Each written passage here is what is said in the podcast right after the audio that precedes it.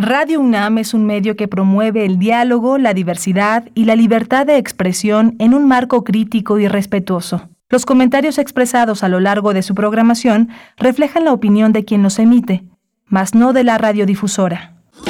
Radio UNAM presenta Primer Movimiento, El Mundo desde la Universidad.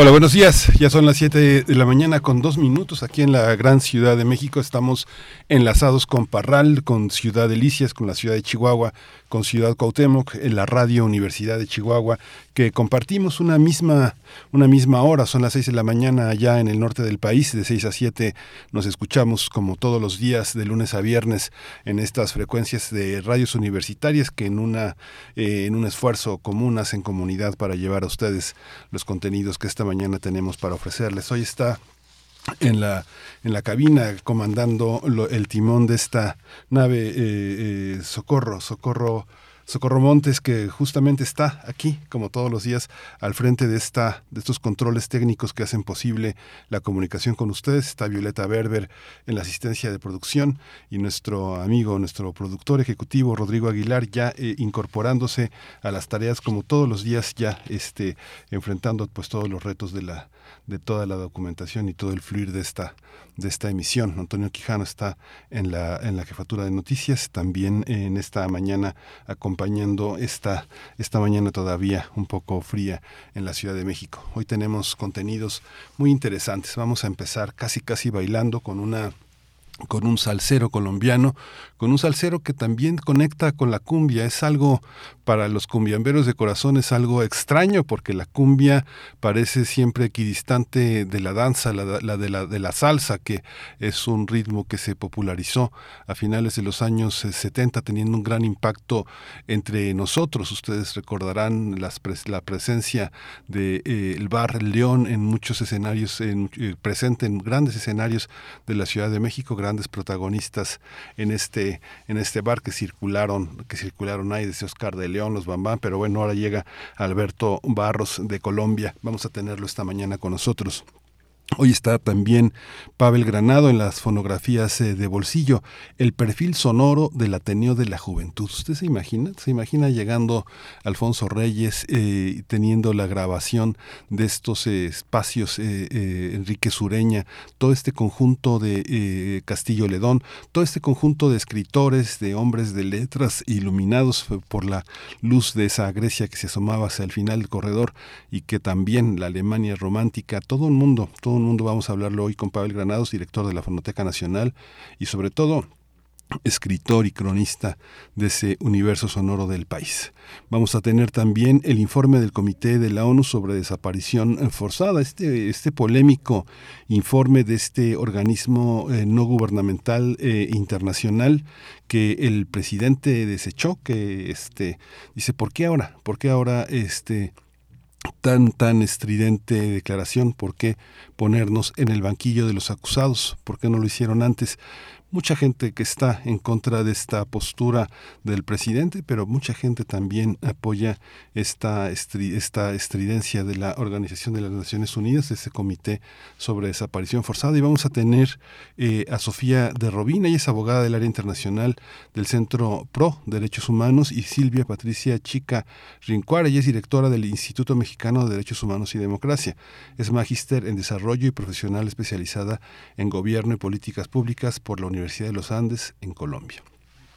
Hoy este nuevamente tendré el privilegio de la poesía necesaria al filo de las 9 de la mañana y vamos a tener una mesa muy muy rica, una mesa dedicada a la enseñanza de las matemáticas y sus posibilidades. Se, ha, se ha, publicado una memoria colectiva de una experiencia latinoamericana fundamental de un colectivo Docencia e Investigación en Matemática Educativa, el CODME, que eh, publica este libro en eh, pues, investigar en matemática educativa todo un conjunto de, visiones, de posibilidades de la, de, de la, enseñanza de las matemáticas, tiene conocimiento, epistemología, prácticas, tiene capítulos muy interesantes como narrar, sentir, imaginar. Vamos a hablar con los protagonistas de esta, de esta experiencia, un, un, trío de este gran conjunto de pensadores que además, como pasó hace ya varios años, le dedican a, la, a los 43 de Ayotzinapa, a los 43 desaparecidos, este, este volumen y esta voluntad de enseñar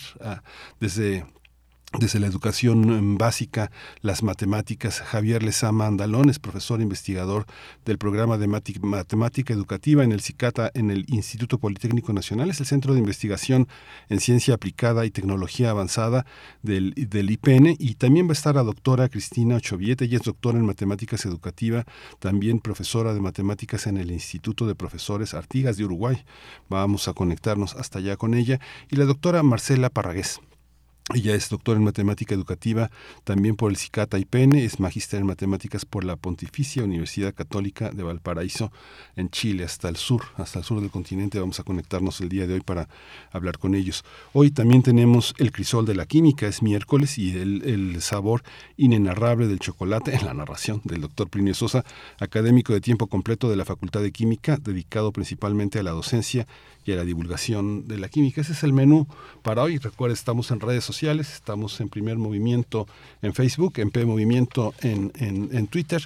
Así que bueno, Tamara, Tamara Quiroz está al frente de estas redes sociales, eh, haciendo comunidad con nosotros y poniendo al alcance de todos ustedes eh, la información y los comentarios que tengan a bien dirigirnos esta mañana. Vamos a nuestra información relacionada con COVID, con COVID en el ámbito nacional, internacional y en el de nuestra universidad. COVID-19. Ante la pandemia, sigamos informados. Radio UNAM. La Secretaría de Salud informó que en las últimas 24 horas se registraron 24 nuevos decesos, por lo que el número de fallecimientos de la enfermedad de la COVID-19 aumentó a 323.973.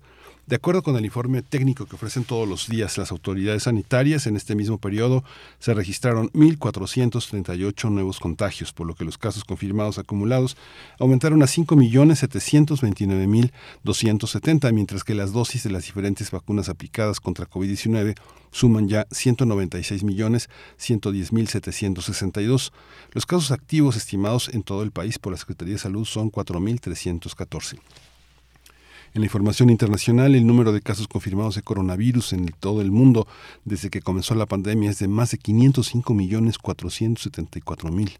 ¿Sabe usted dónde cabe todo eso? De acuerdo con el recuento de la Universidad de John Hopkins, la cifra de decesos por COVID-19 a nivel mundial es de más de 6 millones 202 mil. En información de la UNAM, Implementar acciones a corto plazo sumadas a las de larga duración es la mejor estrategia para frenar el cambio climático disminuir sus efectos y mejorar la vida de la población en general. Eso lo dice Amparo Martínez Arroyo. Ella es investigadora del Instituto de Ciencias de la Atmósfera y Cambio Climático de la UNAM. Esto se dio al participar en un seminario permanente que se tituló Ecología Política y Estudios Socioambientales.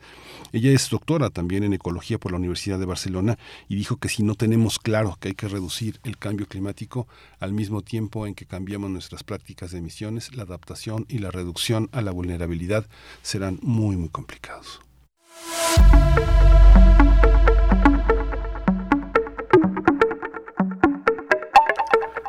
en las actividades culturales es muy interesante visitar y revisitar en el Colegio de San Ildefonso esta exposición que se llama Cauduro es un cauduro, un conjunto, una retrospectiva de 50 años del trabajo de este pintor, de este pintor hiperrealista, que esto es una exposición que tiene 161 obras y es uno es uno, un, muralista eh, muy muy importante en el arte moderno de nuestro país. Va a estar hasta el 26 de junio y la puede visitar de miércoles a domingo de 11 a 17 horas. La, el costo de la entrada de miércoles a sábados es de 50 pesos, pero por supuesto tiene descuento del 50% para estudiantes, maestros y personas con credencial del INEPAM.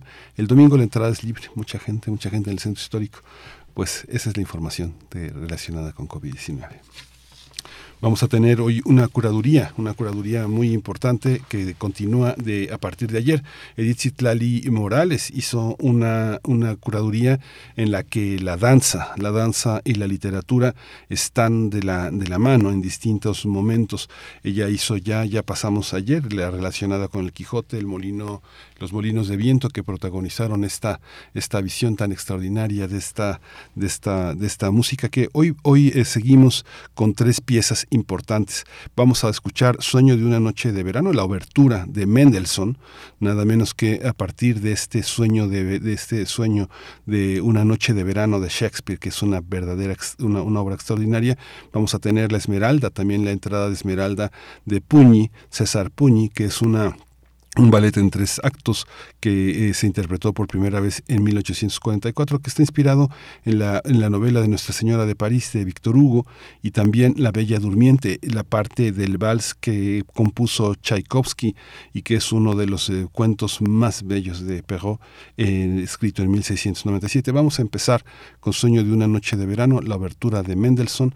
El Sueño de una noche de verano, pues lo escribió Mendelssohn para ballet, tiene origen en la, en la comedia de Shakespeare se desarrolla en esa noche de solsticio de verano en el hemisferio norte, en la que algunos identifican como la noche del amor y la magia. Vamos a escuchar esta obertura para abrir, abrir primer movimiento esta mañana.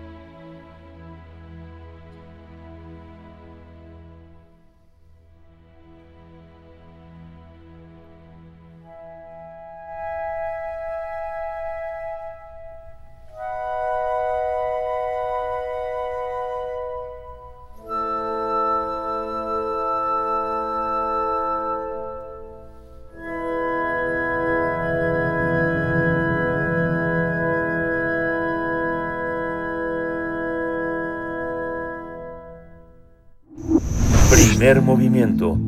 Hacemos comunidad con tus postales sonoras. Envíalas a primermovimientounam.gmail.com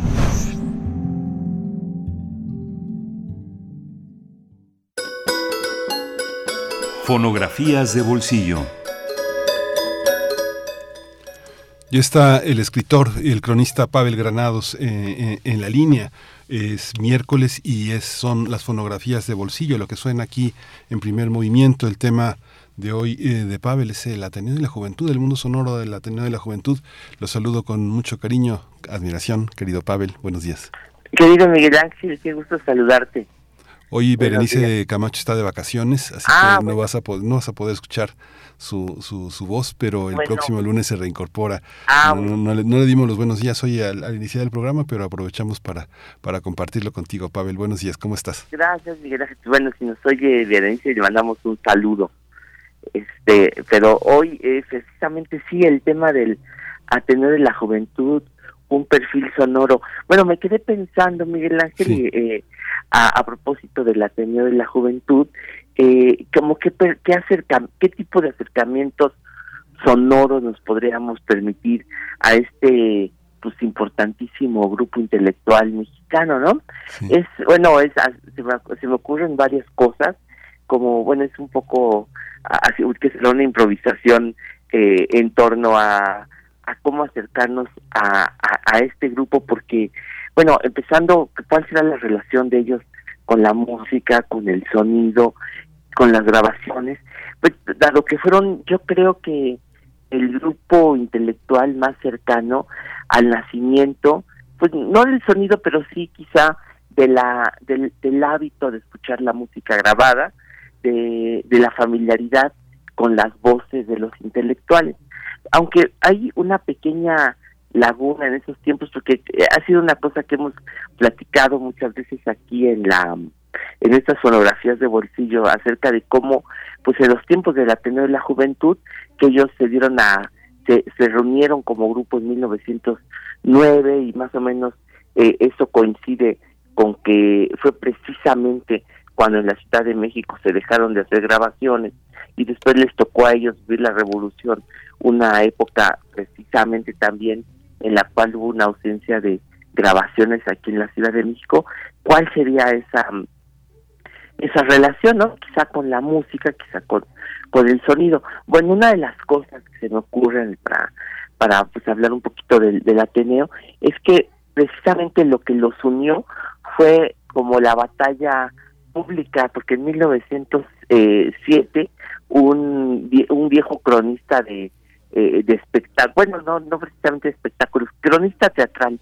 que fue Manuel Caballero, revivió la revista de Manuel Gutiérrez Nájera, la revista Azul, que, que, había hecho en 1895, 96 Manuel Gutiérrez Nájera, eh, 94, eh, la revivieron en 1907, pero con una revista contraria al espíritu de Manuel Gutiérrez Nájera, de tal manera que los jóvenes poetas, es decir, los que después serían el Ateneo de la Juventud, salieron a protestar. Yo creo que es la única vez que la poesía ha hecho una protesta pública, porque fue una protesta en que los jóvenes salieron a defender la poesía de Manuel Gutiérrez Nájera con una consigna que decía momias a vuestros sepulcros en la calle y las crónicas de entonces dicen que una de las cosas que hicieron estos jóvenes poetas, entre los que estuvieron, bueno, Alfonso Reyes, Pedro Enrique Sureña,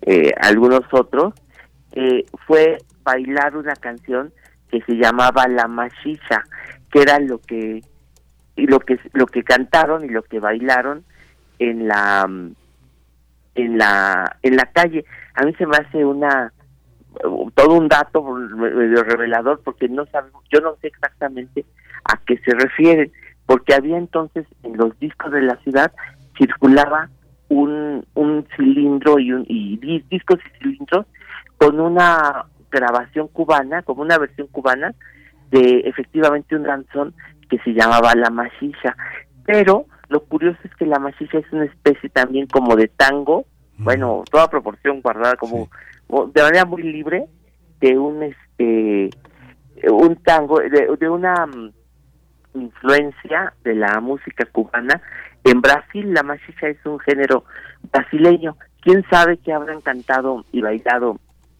eh, en la calle los los jóvenes ateneístas pero eso fue lo que los unió eh, y la idea eh, bueno esta esta defensa de Manuel Gutiérrez Nájera y después la idea antes de ser incluso Ateneo de la Juventud la idea de eh, de hacer conferencias. Eh, yo creo que los ateneístas lo que hicieron fue crear la idea de conferencia en la ciudad de México, bueno, para nuestro país, la idea de lo que es una conferencia. Yo creo que fue difícil eh, para la gente saber que era una conferencia, porque fíjate, no es un discurso, no es algo que tenga que ver con un acto eh, conmemorativo de nada, no es una clase, no era una clase, una conferencia era una cosa nueva, era una manera de acercarse a un público que no tenía, no te daban algo así como una calificación, nada, era algo libre, era una un ejercicio libre de ir a algún lugar a escuchar a alguien hablar de algo sin un motivo preciso, sin una eh, sin, sin algo que tuviera que ver con un calendario ni nada, sino precisamente la libertad de encontrarse una persona con su público a hablar de algo eh, tampoco eh, con algún motivo precisamente académico. Era como una algo algo pues que lo que imperaba la libertad no y además con un programa pues sí eso sí intelectual eh, con, algunas cosas que le pudieran interesar a la gente de manera más pues amplia como con, con esa eh, pero con, la sensación de ir a, a informarte de algo una conferencia e ir a discutir no entonces los ateneístas y, y pues yo creo que instauraron esta palabra eh, conferencia, ¿no? Que ahora pues estamos tan acostumbrados, pero que antes no existía en nuestro país. Y estas conferencias, a lo que se, pues una de las ideas que tuvieron los ateneístas para juntarse y hablar, pues sí fue cierta, cierto programa intelectual que incluía que la gente conociera cosas de, de, de cultura muy amplia como la cultura griega, digamos, por ejemplo, que les interesaba mucho, pero también hablar de la del arte mexicano, el arte prehispánico, el arte colonial, la arquitectura, pero también la música. Y entonces, entre las conferencias que hicieron los ateneístas a lo largo de varios años, es decir, desde 1908, 9, 10 hasta la época de la Revolución, fueron conferencias de música, entre las que destacó principalmente la conferencia que de música mexicana dio Manuel M. Ponce. Y además, una de las cosas que tenían los ateneístas era que cada una de estas conferencias tenían músicos que acompañaban, eh, que al final, es decir, se leía poesía, se daba una conferencia y se tocaba música. Entonces eran, pues bueno, sobre todo eh, pianistas, se invitaron a pianistas, hombres, mujeres, que dieran este acercamiento eh, a obras que se querían presentar entonces. Se presentaban obras de autores europeos, pero también de artistas mexicanos. Entonces se trataba de hacer esta estas conferencias pues, de tal manera que abarcaran también los géneros musicales y los géneros poéticos. Bueno, pues el Ateneo de la Juventud en ese sentido fue un, un, grupo que al cual le interesó difundir, eh, te decía, entre otras artes, también aspectos sobre la música mexicana. Esto quiere decir eh, también la música popular mexicana, que era un aspecto que le interesaba mucho a Manuel M. Ponce. De hecho, al grado de que Manuel M. Ponce se distinguió eh, siempre como un gran conferencista y de algún modo es uno de los músicos más cercanos al, al Ateneo de la juventud. Bueno, el Ateneo es una cosa un poco problemática porque ellos decían que para que se dejara de hablar del Ateneo se tenía que hablar de una disolución. En la práctica nunca, bueno, en la teoría, bueno, nunca se disolvieron. En la práctica sí, porque bueno, finalmente muchos de ellos se fueron exiliados eh, fueron eh, pues haciéndose, eh, dispersándose a lo largo de muchos sitios, ¿no? Pero, ¿qué podríamos decir? Que hay voces del Ateneo de la Juventud que, no, si nosotros vemos el listado de quiénes son los ateneístas, podríamos pensar que nos podríamos acercar a ellos en el sentido de escucharlos. Y yo aquí diría que quien nos ha dejado, gracias a, a la Universidad Nacional y a Radio UNAM, ha sido donde se han quedado las voces del Ateneo de la Juventud. Bueno, algunos eh, murieron hace tantos años que ha sido pues difícil o casi hasta mítico encontrar sus voces. Por ejemplo, en 1939, Bonifacio Fernández Aldana, que fue un exiliado español que estuvo aquí en México, fue la primera persona que habló de una fonoteca en México, se dedicó a grabar personas en discos, eh, en un aparato de para hacer discos que él tenía, eh, que él pudo tener, eh, compró y llevaba con las personas a grabar. Y gracias a eso, sabe, eh, bueno, sabemos que él grabó a varias personas, pero gracias a que el bachiller Álvaro Gales y Fuentes lo entrevistó en un programa de radio, eh, tenemos ahora pues una muestra única de algo así como 40 segundos de la única grabación que existe de la voz del doctor Enrique González Martínez. Se presentó en radio y el bachiller Galvez y Fuentes dijo, bueno, gracias a este maravilloso trabajo de don Bonifacio Fernández Aldana, tenemos la voz de Enrique González Martínez. Sabemos, gracias a un libro de Andrés y Duarte, que don Bonifacio hizo una reunión en casa de Pedro de, Andrés y Duarte, en mm. donde se invitó a Pedro Enrique Sureña para que él pudiera escuchar las voces de sus antiguos amigos ateneístas a los cuales habían grabado, pero de los cuales nada más, desafortunadamente, sobrevivieron los 40 segundos con la voz de Enrique González Martínez. Bueno, Radio UNAM, y esto lo sé gracias a nuestros amigos de Radio UNAM, a ustedes, pero a Yolanda Medina de Radio UNAM que nos dijo que me contó una vez que Radio UNAM había comprado su aparato de cinta de carrete abierto precisamente para grabar a don Alfonso Reyes, quien hizo una selección de sus trabajos entre los que destaca la mm, visión de Anáhuac, gracias a lo cual tenemos pues la voz de don Alfonso leyendo su obra y a la vez la única entrevista que tenemos de don Alfonso es la que le hizo el bachiller Galvez y Fuentes.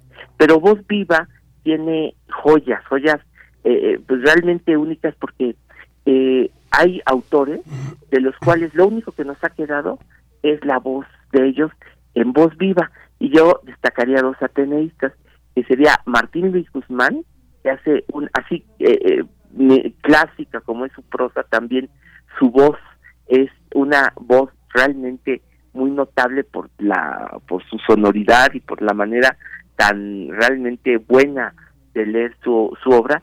Eh, don Martín Luis Guzmán seleccionó la Feria de las Balas pues para ser recordado y bueno sus este este documento también pues es único está en voz viva el otro personaje que está en voz viva que para mí es una toda una delicia poder escuchar pues es Julio Torre porque tan poquito que grabó digo perdón tan poquito que escribió tan poquito en comparación con los demás que es la obra de Julio Torre escucharlo eh, bueno pues ahí se escucha una voz ya de un hombre mayor, lo, lo grabó al final de su vida, pero también escuchar esa muestra de lo que fue la prosa de Julio Torre es absolutamente una delicia. Se escucha de fondo musical la música del español Luis G. Jordá acompañando a la voz de, de Julio Torre, pero sería la otra gran eh, rescate de lo que fue el Ateneo de la Juventud.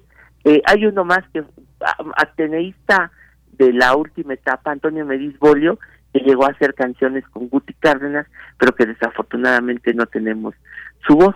Bueno, pues estos serían algunos de los ateneístas, Miguel Ángel, y lo que yo quise traer para esta em, fotografía de bolsillo es precisamente eh, una de las cosas que nos de, de la colección de Radio UNAM que nosotros tenemos en la Fonoteca Nacional son las cintas originales de, de voz viva y de esas cintas originales, o sea, las cintas matrices, hice traer estos pequeños minutos para que escuchemos la voz de Julio Torri leyendo dos cuentitos para que uno de ellos es Asirse y son dos pequeñas eh, narraciones para que escuchemos esa mítica voz. Y si me permites, Miguel Ángel, antes de poner esta, esta voz, quiero decir que mañana en la Fonoteca Nacional vamos a tener el homenaje a la grandísima compositora cubana Marta Valdés.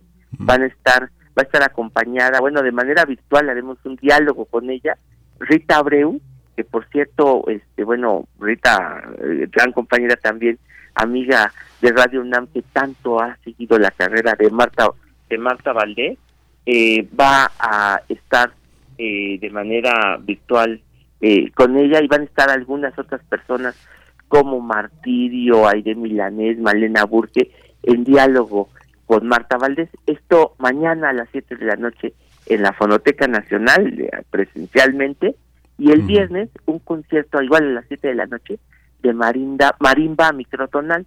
Ojalá pues nos puedan acompañar ya de manera presencial y cotidiana a la Fonoteca Nacional. Pues eh, Miguel Ángel. Pavel, cuéntanos un poquito quién es Marta Valdés.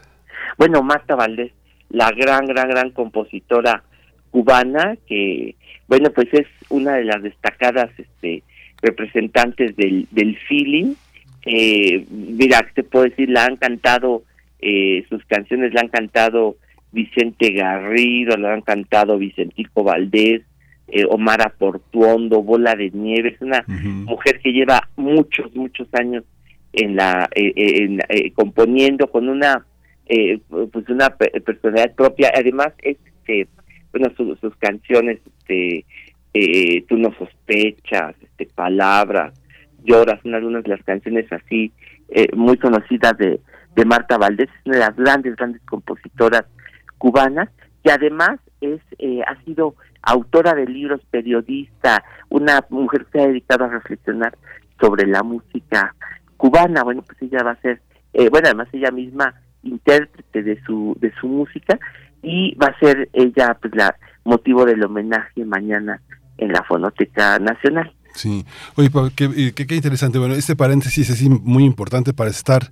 ya de manera presencial en la fonoteca, pero eh, pero quisiera un poquito eh, eh, abundar sobre el tema de, de, los ateneístas, porque, bueno, finalmente, ¿dónde, ¿dónde podemos escuchar a Reyes? Ah, bueno, pues eso, eso es, bueno, naturalmente en la Fonoteca Nacional, es, bueno, es que es curioso porque fíjate que Reyes ha sido el ateneísta, bueno, ah, bueno, perdón, me faltó uno, si me se puede. Sí, claro, todo. José Vasconcelos. Sí. Este, José Vasconcelos sería el otro ateneísta que uno pensaría, ¿dónde está la voz de José Vasconcelos? José Vasconcelos, lo que, lo que existe en la Fonoteca Nacional es un documento, y es el único que conozco con la voz de José Vasconcelos, es que él en los años 50 em, fue invitado por el INERM, el Instituto de Estudios Históricos de la Revolución Mexicana, hoy estudio de, hoy Instituto Nacional de Estudios Históricos de las Revoluciones de México, a dar una conferencia con su visión de la Revolución Mexicana. Entonces fue, invitado y existe esa grabación única de José Vasconcelos hablando eh, de la de la Revolución, dando dictando conferencia, la peculiar voz también de de José Vasconcelos.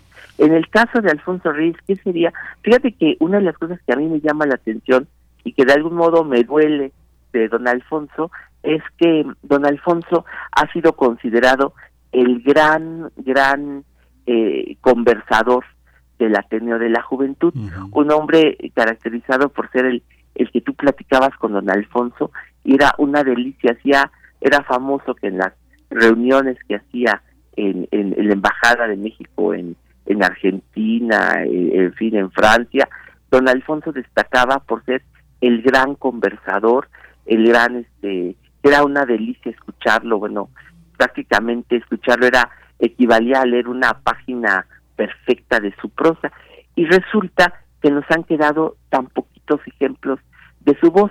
bueno, en primer lugar, el disco de Voz Viva y en segundo lugar, esta única entrevista que le hizo el bachiller Álvaro Galvez y Fuentes.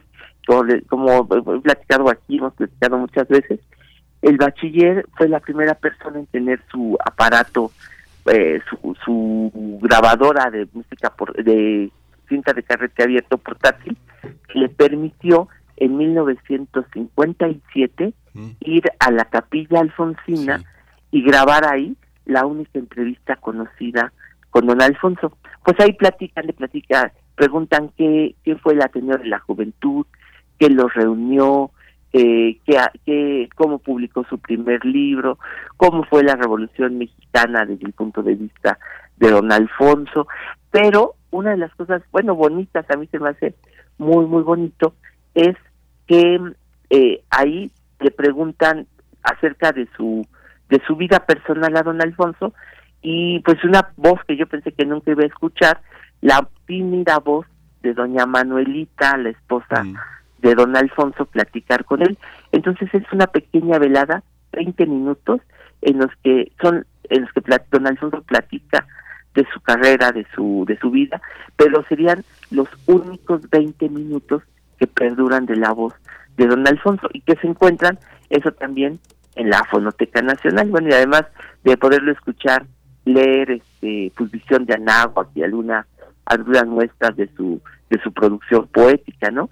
Eso todo eso naturalmente en la audioteca de la Fonoteca Nacional. Sí, y justamente duraban 20 minutos las grabaciones porque las cintas duraban 20 minutos, ¿no? Ah, sí, duran un, poquito más, pero ya con anuncios hacen la media hora que duraban las cintas de carretera. Sí, sí, esto es, es, lo que duraban. Y fíjate que es en 1957 porque 1957 es la fecha donde se publica la primera edición de las obras completas y por eso Álvaro Galvez y Fuentes va a hacerlo, porque es la es una eso también es parte de los hábitos que, eh, que propuso Vasconcelos en la política editorial de de estas conferencias. También en esos años empiezan esta, este antecedente, Pavel, que seguramente tenemos en la fonoteca. Está en Bellas Artes, en la, en la dirección de, literatura o en la Coordinación Nacional de Literatura, como se llama ahora, que son esta serie de conferencias que no se llamaban conferencias, sino los escritores ante el público, frente al público, ¿te acuerdas? Que son esas serie.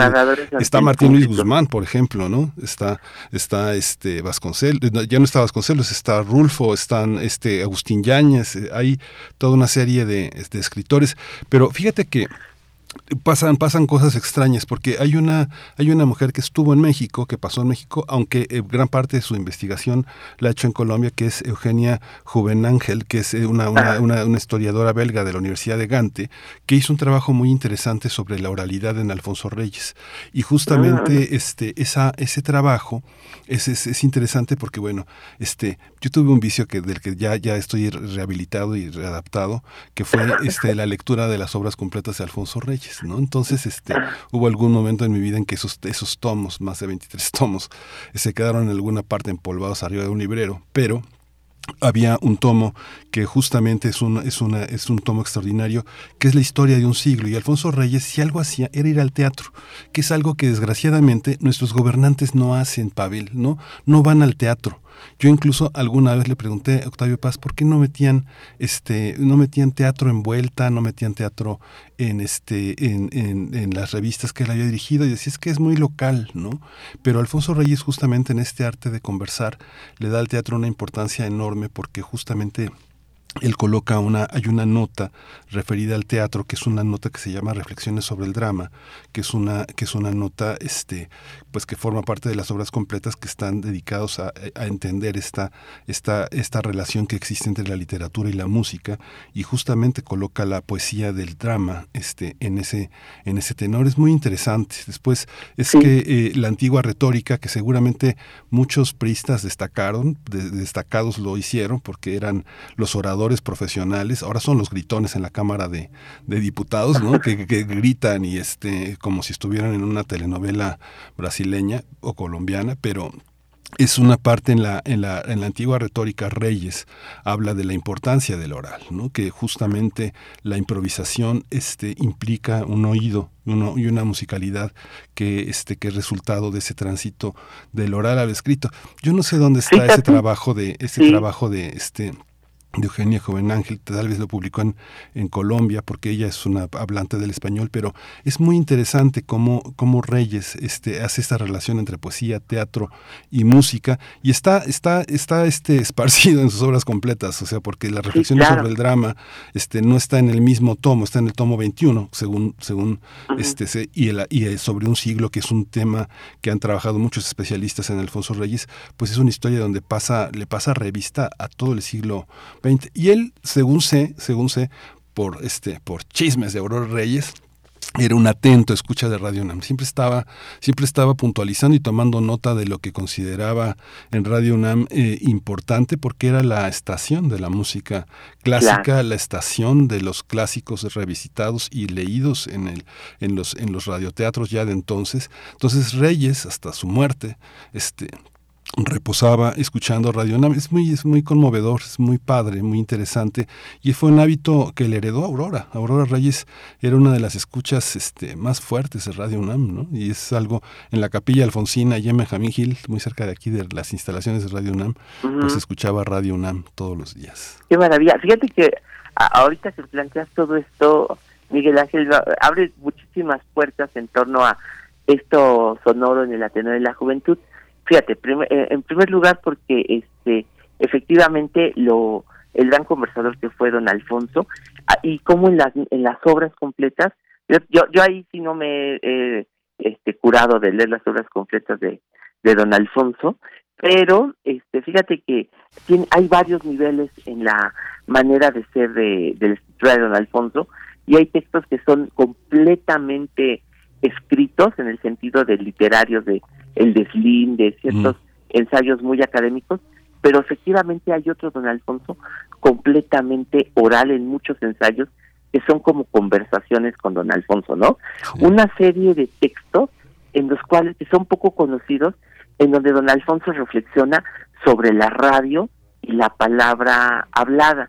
Eso también y, sus y sus eh, transcripciones que él hacía que se guardaba para sí mismo de las entrevistas que le hacían y de las entrevistas que daba para hablar en radio, incluso acerca de la voz, que también es, es creo que es importante porque don Alfonso es de los primeros intelectuales en reflexionar sobre la radio y la palabra hablada, eso tienes toda la razón. Y otra cosa, porque el Ateneo de la Juventud, como que es un grupo intelectual, como que eh, como que sus enseñanzas se vaciaron sobre todas las áreas de la de la de la actividad artística en México a lo largo de todo el siglo pasado pues ojalá también de este pero fíjate que cuando hablas tú del teatro precisamente yo diría que también es un poco un algo que le gustaba a don Alfonso es decir le gustaban las representaciones teatrales hacía textos de eh, incluso esos chistosos que eran la el diálogo de la cerveza con quién era no era el vino y la cerveza eh, que, le gustaba a don Alfonso la la palabra hablada reflexionó mucho acerca de cómo leer poesía en voz alta porque él decía que no no le gustaba la lectura de la poesía hecha por actores por ejemplo mm. él decía que la poesía tenía que leerse de manera neutra es decir no no no, no tratando de explicarte de de manera dramática de qué se trataba un poema, sino que de manera neutra la asomara el ritmo de la lengua en la lectura poética, lo cual es muy interesante, tampoco es algo de lo que eh, se hablara mucho y don Alfonso lo, lo tenía, pero si tú te fijas, también es de algún modo yo diría que llevaban la carga de la tenor de la juventud cuando se hizo poesía en voz alta en la Casa del Lago, que, que consistió también en hacer obras de teatro. Ahí se hizo La hija de Rapacini de Octavio Paz, que se hizo eh, como obra teatral con José Luis, creo que fue José Luis Ibáñez y Leonora Carrington haciendo la, la escenografía, pero se hicieron muchos acercamientos a la música y eran precisamente cuando Antonio Alatorre y Margit Fren eh, cantaban eh, música, eh, bueno, sí, los, la música de los la poesía de los siglos de oro, ellos mismos tocaban y cantaban, y que cuentan que cuando don Alfonso llegaba, este, se enojaban muchísimo los directores de, de escena de Casa de, la, de Poesía en Voz Alta, porque Margit y, y, y Antonio La Torre se bajaban del escenario a saludar a don Alfonso cuando entraba a la a la a la, a la obra, ¿no? Pero pues de algún modo también es la la presencia del Ateneo, ¿no? Bueno, fue riquísima en tantos aspectos y pues, digo, me gusta pensar en los aspectos sonoros de este grupo, ¿no? Saber que todavía es muy aprensible de manera sonora las voces de estos intelectuales, ¿no? Sí, es increíble. Fíjate que hablando con Aurora Reyes, ahora que la traemos tan olvidada Aurora Reyes, porque bueno, su papel de gestora cultural no le dio tal vez el protagonismo que le haría perdurar entre nosotros. En algún momento comentó que, este, y alguna vez vi algunas fotos con su, este, tenía un Ford, Alfonso Reyes, con el que iba, este, hacia el centro de la ciudad, porque la, donde estaba la capilla, pues es en la colonia Condesa, el hipódromo Condesa, y se trasladaba al centro y decía que, este, eh, él recordaba mucho la fecha eh, en los años 20, en 1922, según se, este, Frost eh, desarrolló un prototipo de, de radio para el auto, ¿no? Y el primer auto que tuvo fueron los Ford. Los Ford, desde este, en, la, en la placa que tenían en el frente, desarrollaron una, una entrada para ese receptor, ese radioreceptor con dos botones, para uno para el día y otro para el volumen, y decía que siempre iba, ella iba atrás sentada en el coche que pues, jugaba con, jugaba en el coche y iban escuchando el radio, y decía que su papá este, siempre corregía a los, este, este, su, abuelo corregía siempre a los, eh, a los lectores de poesía que escuchaba en Radio UNAM, porque también Radio UNAM estuvo en las primeras frecuencias de los radioreceptores en el auto. De los primeros casos que, se escucharon en el radio en el auto fue de los de los fue Radio UNAM. Estuvo en esos en esos primeros años desde los años 20, desde el 26, 27 podíamos escuchar Radio UNAM en el coche con todos Desde los coches. sí, digo es una cosa interesante, digo es un dato un poco ñoño, pero este pero son son datos interesantes, pues, cómo cómo la gente se transporta y qué era lo que podía escuchar solo unas cuantas estaciones en ese entonces, ¿no, Pavel? Claro, sí, sí, sí. Pues vamos a escuchar, vamos a escuchar. ¿Quieres agregar algo? No, no, nada más que, bueno, me, me, como, hablas de don Alfonso y de repente me vienen muchos recuerdos, pienso que también don Alfonso era un gran melómano que tenía sus discos ahí en la capilla alfonsina y alguna vez alguien me dijo que su canción favorita de la música mexicana era una canción mexicana que se llama Lágrimas, que cantaba el tío Garnica Ciencia ya en los años 20. Existe grabada, si es un día hablando de don Alfonso traemos esta canción, porque bueno, algunas personas me contaron de esa canción favorita de él, pero era un gran melómano don Alfonso, un gran escucha de música, bueno, de radio, y es, eh, digo, no está de más recordarlo, porque no creas, no todos los, los intelectuales de ese tiempo eh, estaban tan de acuerdo con las manifestaciones tecnológicas. La radio la veían eh, pues también no no no con tan buenos ojos. O incluso el cine que también hay acercamientos eh, acerca de lo que significó el cine para los intelectuales. De entonces don Alfonso sí era de los abiertos al, al cine como lo fue Martín Luis Guzmán. Son los primeros cronistas de cine también no sí. y hay pero por ejemplo Antonio Caso en sus obras filosóficas es completamente adverso a las manifestaciones de la música grabada o del cine, por ejemplo, ¿no? sí. Entonces, don Alfonso es, de, al contrario, es completamente un hombre que yo siempre pienso que si viviera hoy estaría en redes sociales y sería feliz este, con su blog. Nos tenemos que ir ya corriendo a escuchar a Tori para tener esta cápsula completa. Te agradecemos mucho por nos escuchamos. Gracias a ti. Gracias, Pavel. Un abrazo. Vamos a continuar con Julio Torri y nos escuchamos en la siguiente hora. Quédese con nosotros aquí en Primer Movimiento. Adiós, Chihuahua. A Circe, Circe, diosa venerable, he seguido puntualmente tus avisos, mas no me hice amarrar al mástil cuando divisamos la isla de las sirenas, porque iba resuelto a perderme. En medio del mar silencioso estaba la pradera fatal.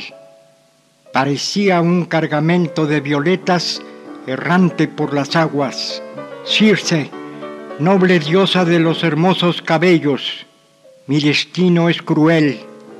Como iba resuelto a perderme, las sirenas no cantaron para mí.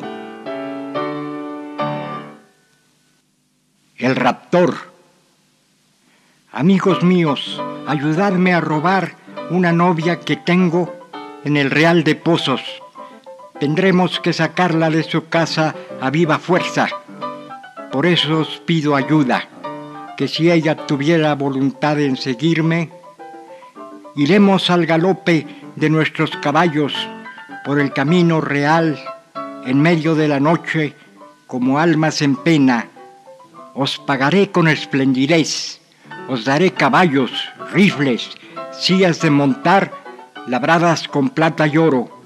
¿Por qué vaciláis? ¿Para cuándo son los amigos? Estoy enamorado locamente de ella.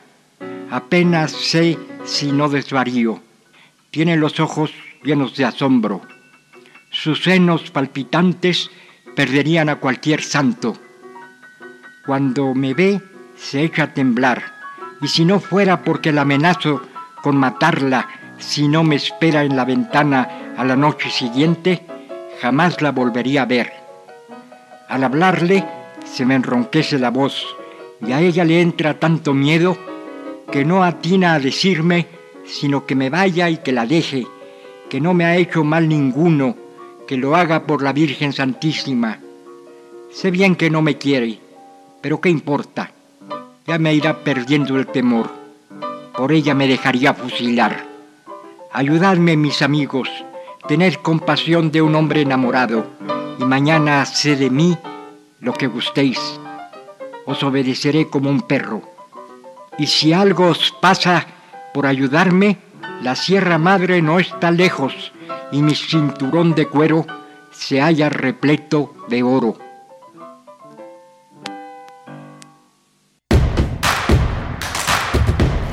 Síguenos en redes sociales. Encuéntranos en Facebook como Primer Movimiento y en Twitter como arroba PMovimiento. Hagamos comunidad.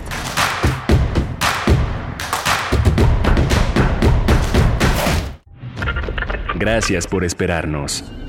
Nosotros, en la AM, tenemos una deuda de lealtad con nuestra audiencia.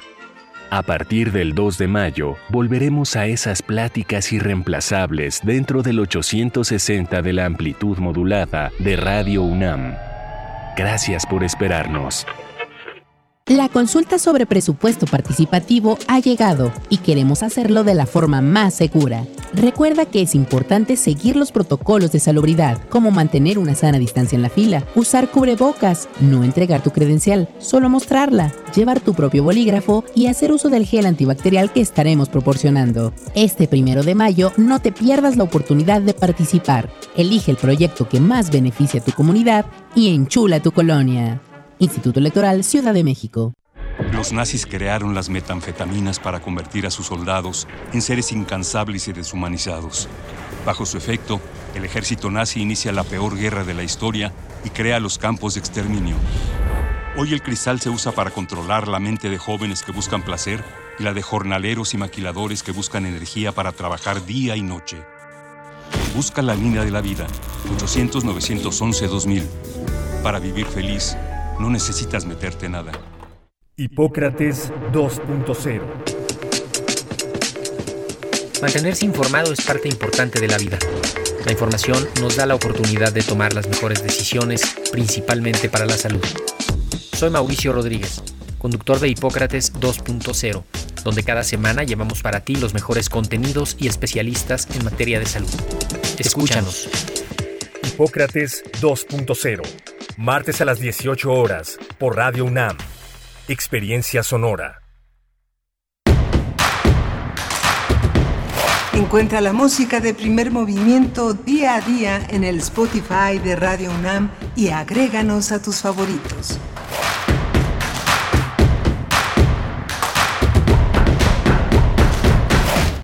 Hola, buenos días. Ya son las 8 de la mañana con 3 minutos. Estamos aquí en Radio UNAM, en la cabina eh, de Radio UNAM en Adolfo Prieto 133, en estos controles que comanda eh, Socorro Montes y que hacen posible la comunicación entre nosotros. También estamos en las redes sociales, radio.unam.mx, haciendo posible también esa transmisión y llegar a, muchas, a muchos eh, lugares del planeta donde se habla español y donde se escucha ah, la radio universitaria. La radio universitaria que también nos enlaza a Morelia, Michoacán y que estamos con la radio Nicolaita de 8 a 9 de la mañana en este esfuerzo conjunto de radiodifusoras universitarias. Está Rodrigo Aguilar en la producción ejecutiva, está Violeta Berber en la asistencia de producción, Antonio Quijano en la, en la, jefatura de noticias. Estamos aquí haciéndonos, este, eh, eh, despejándonos del frío de la mañana y ya entrando al calorcito que tendrá eh, formas agobiantes dentro de unas pocas horas. Estamos muy contentos de estar aquí, venimos de una hora en la que tuvimos la oportunidad de hablar con Pavel Este cronista, director de la Fonoteca Nacional, guardián del, del patrimonio sonoro que tenemos eh, en, nuestro país. Yolanda recordaba el trabajo de Yolanda Medina, este, nuestra eh, responsable de la fonoteca, una mujer que se ha encargado también de cuidar celosamente este patrimonio que en conjunto en esta forma de hacer comunidad hacemos posible todos. Carmen Limón ha colocado en la memoria del mundo ya dos, eh, posibilidades de escucha importantísimas. Por una parte, un feminismo emergente en el caso de de Fopa con sus programas en los años 70 y los radioteatros que forman parte de este gran patrimonio que no solo, no solo está la gran producción dramatúrgica nacional, sino las voces de grandes actores dirigidos por grandes directores en un espacio importantísimo para la radio, la radio que puede, el teatro que puede uno escuchar con los ojos cerrados. Vamos a tener esta, hicimos una revisión de Alfonso Reyes, yo no sé si todavía se podrá consultar las, las obras completas, ya son un, un, trabajo pesado de andar de aquí para allá con ellas, pero Alfonso Reyes en su trabajo periodístico, en sus indagaciones poéticas, en su gran lección sobre la antigüedad clásica, eh, nos lega un pasado extraordinario. El Fondo de Cultura en algún momento hizo la edición eh, de las obras completas en estos archivos que todavía siguen vigentes, los archivos de PDF que hacían posible la lectura de esos tomos. No sé, realmente tenemos que averiguar si es posible porque para muchos jóvenes, para muchos estudiantes, una historia viva del siglo XX está en esa memoria de Alfonso Reyes. Alfonso Reyes nació en 1889, murió en 1959, murió un 17 de diciembre, nació en un 17 de mayo en Monterrey, Nuevo León, murió aquí en la Ciudad de México, un hombre, un imprescindible para nuestra para nuestro patrimonio, así que vale, vale muchísimo la pena conseguir ese, ese patrimonio. Quien este, quien lo tenga, pues que lo role, quien lo que lo role, porque yo no tengo noticia de ese, de ese gran patrimonio. Vamos a tener esta segunda hora un, un tema, un tema fuerte, un tema eh, polémico, un tema eh, de, de, enorme importancia para la vida de América Latina, pero sobre todo también para México. El informe del Comité de la ONU sobre desaparición forzada. El 13 de abril, el 13 de abril, el presidente en su conferencia matutina dijo que este, que ahora sí hablaban, que se habían quedado callados durante muchos años y que ahora ahora decían lo que pasaba en México. Eh, este, eh, eh, para muchos hay una cuestión difícil en esta, en esta cuestión con el, con el presidente de la República, porque hay, una, hay una parte en que sí, hay muchas cosas que tienen que ver con el pasado. El pasado, el pasado no se borra por decreto. El pasado, el pasado, desgraciadamente, lo recordamos porque tiene una huella muy honda y muy profunda en el presente. Así que este, habrá que, habrá que escuchar también la versión, las fuentes, todos los datos que tienen los encargados de este informe. Hoy lo vamos a tratar con dos eh, personalidades muy, muy importantes en este tema. Una es eh, Sofía de Robina, ella es abogada del área internacional del Centro PRO, y con Silvia Patricia Chica Rincoar. Ella es directora del Instituto Mexicano de Derechos Humanos y Democracia es eh, magíster, es magíster eh, en desarrollo profesional y está especializada en gobierno y políticas públicas. Así que bueno, este, pues podemos ir eh, a nuestra a nuestra nota a nuestra nota nacional. Vamos a hablar ya de entrada con, con Silvia Patricia Chica y vamos a iniciar esta conversación en lo que se incorpora también nuestra invitada Sofía de Robina, abogada del área internacional del Centro PRO. Primer movimiento Hacemos comunidad en la sana distancia.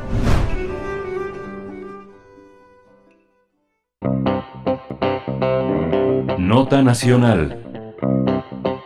El Comité contra la Desaparición Forzada de la Organización de las Naciones Unidas, la ONU, tras visitar nuestro país, le recomendó al Estado mexicano la necesidad de erradicar las desapariciones y combatir la impunidad que persiste en el país, donde se reportan más de 99.400 personas desaparecidas. El informe de la ONU básicamente es una hoja de ruta que describe los pasos a seguir para lograr una respuesta más eficaz por parte del Estado ante la crisis de desapariciones que se han registrado en los últimos 15 años destaca que siete estados del país concentran 71% de las desapariciones en México, algo que ocurre con un alto grado de impunidad, pues en todos estos casos apenas entre el 2 y el 6% habían sido judicializados y solo se habían emitido 36 sentencias en casos de desaparición de personas en todo el país. Además, se dice que es necesario contar con más acciones dirigidas a la prevención de desapariciones de migrantes y la importancia de que los jueces generalicen el uso del amparo en casos de desaparición. En este sentido, un comunicado del Comité de la ONU alertó que la impunidad en México es un rasgo estructural que favorece la reproducción, el encubrimiento de las desapariciones forzadas y pone en peligro y causa zozobra a las víctimas. Eh, eh, tendremos una conversación sobre las recomendaciones de este informe al Estado mexicano y están con nosotros Sofía de Robina, abogada del área internacional del Centro PRO. Le doy la bienvenida. Sofía de Robina, bienvenida. Muchas gracias por estar aquí. Buenos días. Hola, ¿qué tal? Buenos días. Mucho gusto. Por, muchas gracias por el espacio y saludos a Betel. Muchas gracias, eh, Sofía. También está con nosotros eh, eh, Silvia Patricia Chica Rincoar. Ella es directora del Instituto Mexicano de Derechos Humanos y Democracia. Es magíster en desarrollo y profesional especializada en gobierno y políticas públicas por la Universidad de los Andes en Colombia. Ella tiene más de una década de experiencia laboral en prevención, protección y gestión del riesgo de afectaciones y violaciones a los derechos humanos en distintas poblaciones vulnerables. Silvia Patricia, gracias por estar aquí esta mañana. Buenos días. Buenos días, Miguel Ángel. Muchas gracias a ti y a toda la audiencia. Eh, ¿por, dónde, ¿Por dónde empezar a hacer, eh, hacer eh, la, lectura de este, de este informe? Es un informe que no se puede leer exclusivamente desde el presente, sino que implica también un largo pasado, un pasado de mucha aflicción y de mucha, de mucha, este, de enorme, de enorme tristeza y preocupación. empezamos contigo, Sofía. Sí, definitivamente, como lo dices, Miguel Ángel, es un informe que es sumamente relevante, que da un diagnóstico desolador, un diagnóstico que además han venido por años eh, haciendo hincapié las familias, los colectivos de personas desaparecidas, de una crisis que alcanza prácticamente los 100, las 100.000 personas desaparecidas, 52.000 cuerpos sin identificar y que el comité pudo conocer de forma presencial. Hay que hay que recordar que, que el Comité contra la Desaparición Forzada de Naciones Unidas eh, se encarga de vigilar el cumplimiento de los estados eh, de la Convención Internacional para la Protección de todas las personas contra la desaparición y que es la primera visita incluso que realiza a cualquier país, llevaba muchos años pidiéndolo, pues tenía información ya desde antes eh, del, del contexto de desaparición en México. Ya desde 2015 que hizo su primera revisión al país, señalaba cómo las desapariciones son generalizadas. Y ahora sobre terreno, visitando los estados, escuchando tanto a las autoridades como a las familias, lo pudo constatar y pudo señalar eh, eh, en este informe no solamente una serie de condiciones que considera alarmantes, como ya lo señalabas, la impunidad entre ellas y la falta de coordinación entre instituciones, sino también señalar una serie de recomendaciones que nos parecen sumamente relevantes y que el día de hoy tendrán que ser la pauta de actuación de las instituciones bajo una política nacional sistemática de coordinación, como lo llama el propio comité, que pudiera implicar a todas las instituciones de todos los niveles, incluyendo a las fiscalías, eh, eh, en la actuación conjunta para atender las desapariciones eh, que, siguen ocurriendo en el país. Creo que creo que algo muy relevante lo que señala el comité es que esto no es una herencia del pasado. En tanto sigue presente y en tanto las desapariciones persisten al día de hoy, es una herida abierta del presente y que requiere la actuación el día de hoy de la.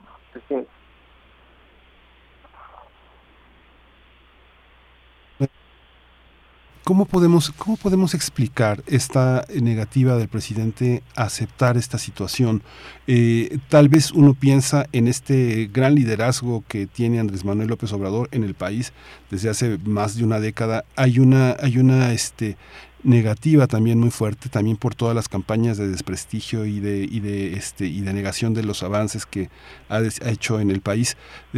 hay una insistencia en negar muchas cosas, eso significa, esa negación significa no querer escuchar también. ¿Ustedes cómo se lo explican? Fuera de la descalificación eh, que hace del trabajo del informe, ¿cómo, ¿cómo lo entienden ustedes? ¿Por qué, por qué entender, cómo entender esta descalificación? Sin, sin duda, eh, la, la, respuesta fue, fue muy negativa. Hay que decir que, que en primer lugar, de, después de emitirse el informe, se emitió un comunicado por parte de la Secretaría de, de Gobernación señalando que iba a atender el informe y que iba a dar seguimiento de buena fe a las recomendaciones. Eso nos parece una respuesta pertinente y nos parece que tendrá que ser la que guiara a todas las instituciones. Eh, el propio comité en su, en su informe refiere que hay instituciones eh, que, hay, personas y, autoridades que han dado pasos relevantes, pero sin embargo reconoce que esto no ha sido suficiente y que tendría que ser una política, como ya lo refería, nacional que involucrara a todas las instituciones. Y es por eso que la posterior respuesta del presidente en la mañanera eh, nos, nos genera preocupación.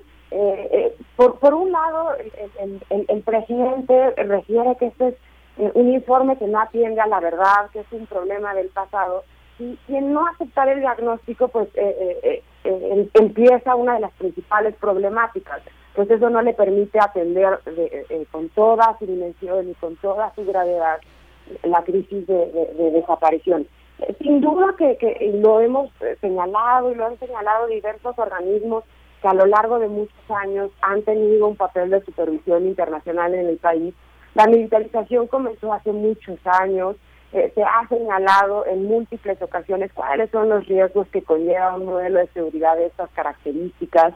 Eh, sin duda, cuando comenzó la llamada guerra contra el narcotráfico, se dio un aumento desproporcional de las violaciones y eso lo hemos señalado en múltiples ocasiones. Sin embargo, eh, ello no, no, no, limita el que el día de hoy lo que pudo constatar con veracidad el comité a través de cifras oficiales, de su rigurosidad técnica y una metodología muy profunda, es que las, eh, las desapariciones el día de hoy son una realidad presente y una realidad que debe atenderse como tal sin eh, buscar otro tipo de, limitaciones o respuestas o señalando que son eh, algo del, del, pasado. El dolor que mueve a las familias el día de hoy a seguir buscando cuando tienen a sus familiares desaparecidos es el que tendría que motivar a tomar respuestas a la fecha.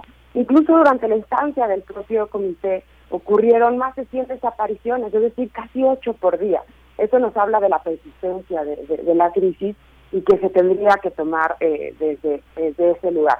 Eh, lo que vemos es una serie entonces de, respuestas eh, contradictorias esperemos que la que la que sea la principal y la que encabece las actuaciones de las autoridades sea la que privilegie el el reconocer la crisis y el llevar a cabo acciones encaminadas en este sentido y de coordinación, incluso medidas extraordinarias como las que recientemente se han señalado, como la creación de un Centro Nacional de Identificación, que puedan llevar a, atender la, crisis y el rezago forense, así como el cumplimiento de legislaciones con las que ya contamos y que el día de hoy persisten en pendientes pese a plazos eh, establecidos como la creación de un Banco Nacional de Datos Forenses que permitiría unificar los registros en materia de identificación y que el día de hoy sigue sin, llevarse a cabo. Es decir, tenemos una serie de herramientas como legislaciones, instituciones que tendrían que ponerse en práctica y al mismo tiempo se requiere eh, medidas extraordinarias que a través de una política coordinada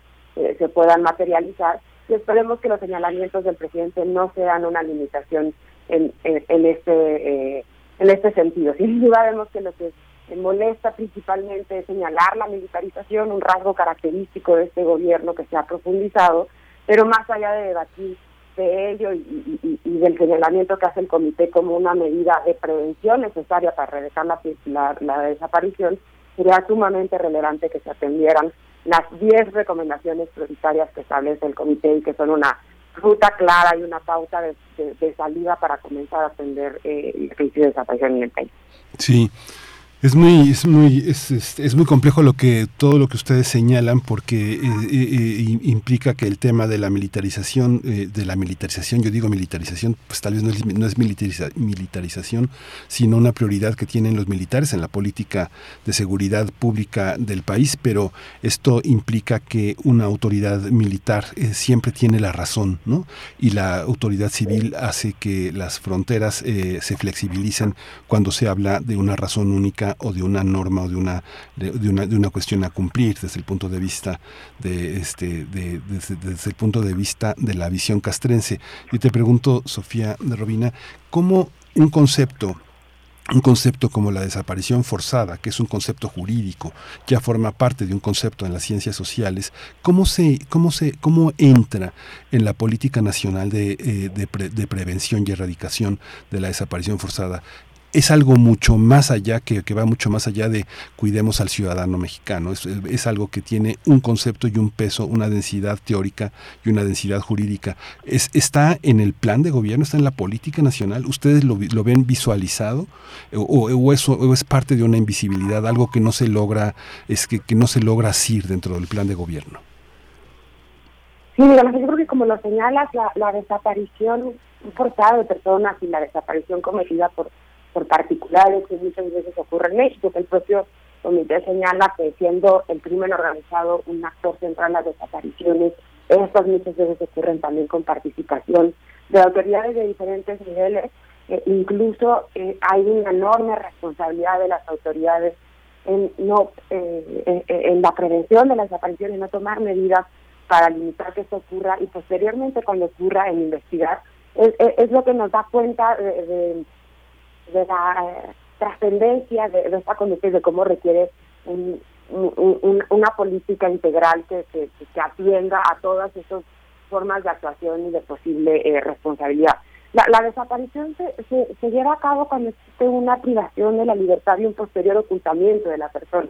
Y por eso es tan grave y por eso se dice que es continuado, porque mientras se desconozca el paradero de la persona, la desaparición continúa. Y es por eso que vemos con tanta exigencia a las madres, a las hermanas, generalmente mujeres, salir a las calles exigiendo saber dónde están sus familiares, buscándoles ellas mismas, esposas clandestinas, buscándoles a través de eh, eh, diligencias en sus expedientes. Y, y ello nos habla de, del enorme reto que implica la desaparición y, como dices, cómo tendría que estar contemplada en una actuación de Estado y en una política nacional. El día de hoy no la vemos con esa claridad y creo que por ello eh, el comité lo señala con, con esa contundencia, la necesidad de tener una política nacional de prevención y de erradicación. Y una política implicaría, como, como bien lo señalas, no verlo como algo aislado, sino como una actuación integral, coordinada, temática, por parte de todas las autoridades en todos los niveles en el ámbito de sus, de sus competencias. Hay actuaciones sin duda muy específicas relacionadas con la desaparición que, que, podrían ser relevantes en su prevención, como son los registros, eh, eh los registros de detención, los registros contra la tortura, eh, que son mecanismos eh, indispensables para cuando una persona está sobre todo a disposición de la autoridad, puedan haber suficientes controles que garanticen que esa no va a ser desaparecida. pero también tiene que acompañarse de una serie de medidas relacionadas con la política de seguridad que garanticen mejores controles, una política de justicia que garantice que la impunidad que hoy persiste comience a revertirse y que las instituciones estén a la altura de investigar de forma inmediata y de forma diligente las desapariciones. Y eso también sin duda sería una medida de prevención. Al día de hoy, como, como lo señalabas a un inicio, existiendo únicamente 36 sentencias, pues nos habla del enorme reto que las familias se enfrentan en la justicia cuando no se investiga.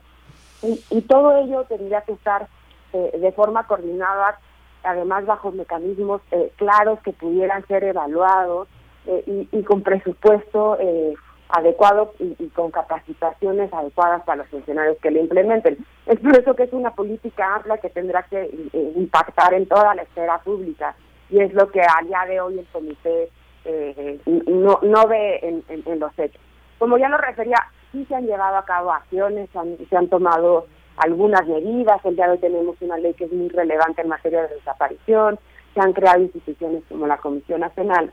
Pero mientras estas sean acciones aisladas y no sean coordinadas en una política que ponga en el centro los derechos humanos, la dignidad de las personas y la relevancia de atender este fenómeno, no van a ser suficientes frente a una crisis que el día de hoy eh, pues nos habla de, de, características de esta gravedad, incluso dimensiones humanitarias como lo es la desaparición hoy en día eh, un poco la misma pregunta, Silvia, Patricia Chica, ¿cómo, cómo entender este, este concepto que, en el que eh, necesariamente siempre está implicada la autoridad? ¿Cómo ejecutar un plan de gobierno donde algo que no ha tenido lugar todavía en el momento mismo en el que el plan de gobierno se enuncia, se considera ya como un, una, una, acción potencial de alguno de los miembros de, eh, encargados de impartir justicia o de impartir seguridad o simplemente de ejecutar algunas órdenes que tienen que ver con el medio ambiente, que es uno de los focos también de la desaparición forzada muy fuerte, los ambientalistas, los, los, los protectores, los, los protectores, eh, de, los defensores de derechos humanos, los periodistas, ¿cómo, cómo entender eso desde un plan de gobierno? Un, cuando el presidente dice no, no nos vamos a dejar que nos pongan en el banquillo de los acusados, este, ¿eso es justo? ¿Es válido esa, esa defensa o la defensa misma tiene que reconocerse desde la potencial infracción que un plan de gobierno exhibe frente a sus propios eh, cuadros. ¿Cómo, cómo, ¿Cómo lograr entender esta complejidad, este Silvia? Gracias. Sí, yo, yo creo que tiene que ver con, eh, como con eh, asumir que las desapariciones en México hoy en día son cometidas principalmente por el crimen organizado. Estamos hablando de desaparición cometida por particulares, así se tipifica el delito. Eh, y eh, asumir esto por parte de la presidencia y de que ya no hay funcionarios, funcionarias eh, involucrados en, en, la desaparición, por, pues porque porque de alguna manera no, no se quiere cuestionar el ejercicio de, de las instituciones de, y de las personas, sobre todo elementos de seguridad, eh, asociados, digamos, a, estos posibles crímenes, ¿no? Eh, entonces, lo que el informe señala claramente es que hay diferentes maneras en las cuales participa un agente del Estado en una desaparición. Al participar un agente del Estado en una desaparición, se vuelve una desaparición forzada. ¿Y cómo participa? Directamente ejecuta la desaparición eh, porque la ordena, o porque también puede omitir eh, funciones para que la persona no sea desaparecida, ¿sí? Eh, en, eh, en coordinación o connivencia con el crimen organizado.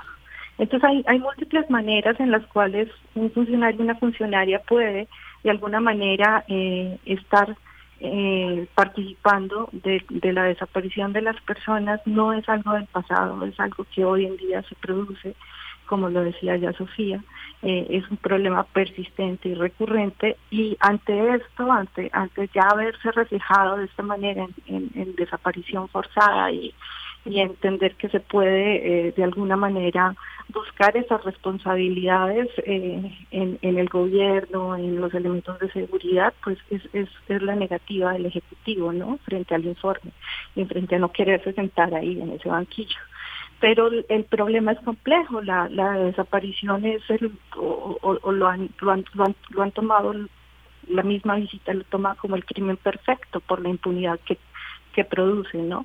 La desaparición oculta otros delitos que le pueden estar sucediendo a la persona.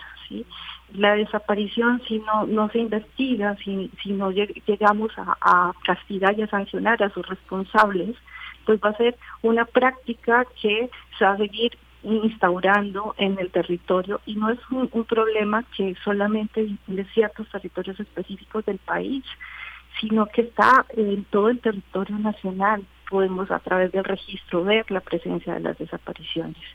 Entonces, cuando el informe nos habla de eh, como recomendación al gobierno este programa de prevención y erradicación de la, de la del delito de desaparición eh, y nos habla de que este programa tiene que ser un programa transversal y que tiene que de alguna manera conjuntar todos los esfuerzos y recursos para que no sigan presentándose desapariciones en el territorio, pues nos habla de un esfuerzo mucho más fuerte por parte de todo el de todo el aparato estatal en poder prever, avisorar eh, dónde se puede presentar una posible desaparición. Y eso va a entender súper bien dónde, cuáles son las causas que están produciendo las desapariciones en el país. Eh, en dónde se concentran, cuáles son los focos rojos, eh, por qué actores, debido a, a qué vínculos, a qué redes macrocriminales se presentan. Y para poder lograr llegar hasta allá es súper necesario el análisis de contexto, que es otro de los puntos que toca el informe. Entonces, eh, si no entendemos claramente eh, las mecánicas de esta práctica criminal, los vínculos que tiene entre el crimen organizado y las autoridades y cómo todo esto se conjunta en este delito para que diariamente podamos eh, ver cómo aumentan las desapariciones en el país y casi lleguemos a 100.000 desaparecidos hoy, eh, pues no, no vamos a avanzar. Y por eso el, el un fuerte llamado a la creación de unidades de unidades de análisis de contexto, tanto para la investigación, es decir, bajo las fiscalías, como para la búsqueda de personas desaparecidas en las comisiones de búsqueda. Y también el informe hace un grandísimo llamado a la coordinación y articulación entre estos dos procesos de investigación y búsqueda. Y, de cómo se comparten la información y de cómo eh, se puede ver claramente que las acciones son conjuntas y que involucran eh, pues a, todos los que tienen competencia en, dar respuesta a, a, estos problemas. Y es lo que están pidiendo los colectivos y las víctimas finalmente que uno, encontrar a sus familiares, acciones de búsqueda claras, directas, oportunas, y dos, eh, pues justicia, ¿no? Justicia eh, y, bajo ese supuesto de justicia y sanción, la no repetición. Hay este, una, una, pregunta también que me, parece importante. Yo recuerdo en algún momento un, un exsecretario de Cultura hizo una pregunta, dijo, ¿cuántos libros se han publicado en México? Y pasaron meses y meses y meses y nadie la podía responder. En esta parte del Registro Nacional de Personas Desaparecidas y No Localizadas y los registros estatales, con una información detallada y actualizada, ¿Es posible, dada la situación de, articulación y de cooperación que hay entre estados de diferentes signos políticos, de diferentes administraciones, o, cómo, hacer ese registro nacional sin que esté contaminado por la política, sin que esté contaminado por los sesgos de protección a funcionarios involucrados en, actividades ilícitas? ¿Cómo, ¿Cómo entenderlo, Sofía eh, de Robina? yo creo que sin duda, cuando hablamos de, de, la coordinación necesaria, un reto importante es eh, atender a las acciones que son necesarias, que son requeridas, que son urgentes, eh, sin importar el, partido en el poder y sin importar el nivel de, gobierno. No solamente frente a los registros, sino frente a todas las actuaciones que, que, que exige esta, esta política de prevención en materia de seguridad, en materia de justicia, eh, y, sin duda, como, como lo refieres en la implementación de herramientas como, como los registros. Eh, sin embargo, hay que, hay que recordar que a pesar de ser un país federal eh, y, de haber diferentes niveles de gobierno frente frente a, un organismo como el Comité de las Responsabilidades del Estado, es decir, que todas las instituciones que forman parte del Estado, independientemente del nivel del partido político, incluso de los de, organismos con, con, autonomía como el día de hoy lo son las fiscalías, que, que se han amparado muchas veces en esta autonomía como una falta de, de, respuesta a sus obligaciones nacionales e internacionales, eh, como en este caso la, la, desaparición. Y, y, creo que esa tiene que ser la exigencia a, a, a las instituciones. El cumplimiento de, de, las obligaciones internacionales no es a partir del, del plan que cada gobierno tenga, sino que son obligaciones adquiridas que tienen frente a, a, todas las personas en el país y que en ese sentido les deben de obligar de, manera transversal. Eh, y en eso radica además una, una política nacional que deberá ser encabezada sin duda por el gobierno federal, pero que tendrá que incluir, como, como ya lo refería, a todos los niveles, a todas las instituciones. Eh, el registro es central, el Registro Nacional de Personas Desaparecidas, que es precisamente el que con datos oficiales provenientes de las fiscalías, aún con los sesgos que pueda tener, ya estamos cerca de llegar a las 100.000 personas desaparecidas. Y ese es el dato oficial que tendría que estar considerando eh, el presidente y todas las instituciones cuando referimos que las desapariciones persisten a la fecha y que no hay datos, no pudo revisar ningún dato el comité para referir una disminución de, estas cifras como se, como se pretendió eh, argumentar en algún momento.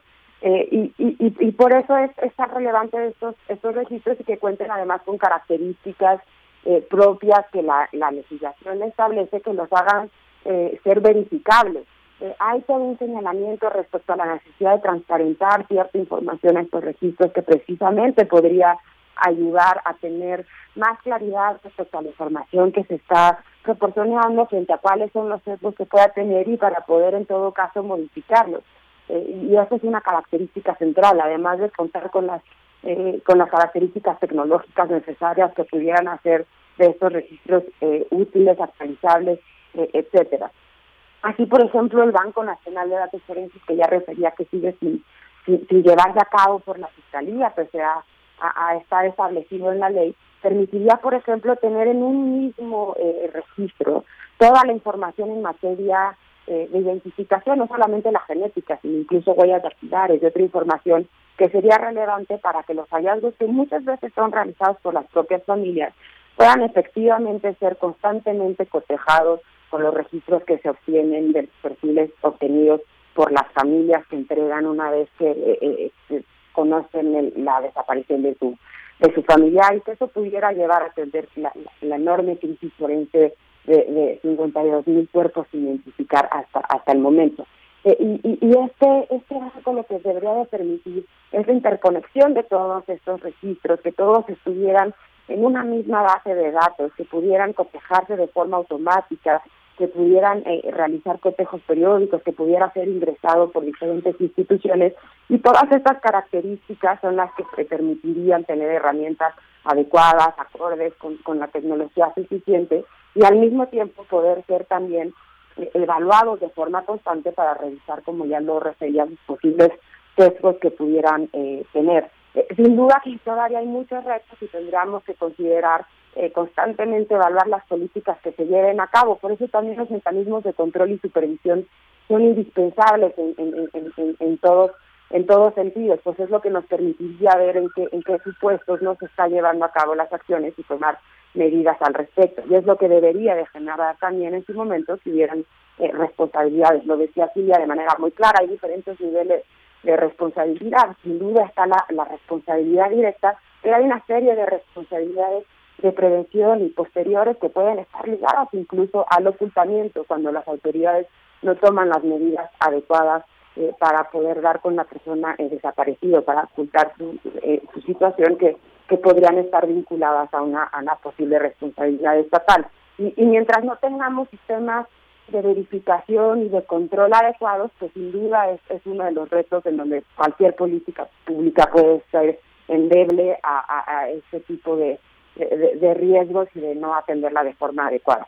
La Fiscalía es un factor central frente a la impunidad, frente a la, vigilancia de las instituciones y el control de, las autoridades, pero existen otros mecanismos que también en este sentido deberían de eh, generar mejores controles, como es los organismos públicos de derechos humanos, como lo son las instituciones nacionales eh, de transparencia, que pudieran ser eh, en este marco amplio de política pública instituciones que colaboren a efectivamente revisar que se estén atendiendo las diferentes eh, eh, obligaciones de las autoridades en materia de registros y en muchas otras relacionadas con la prevención de la desaparición.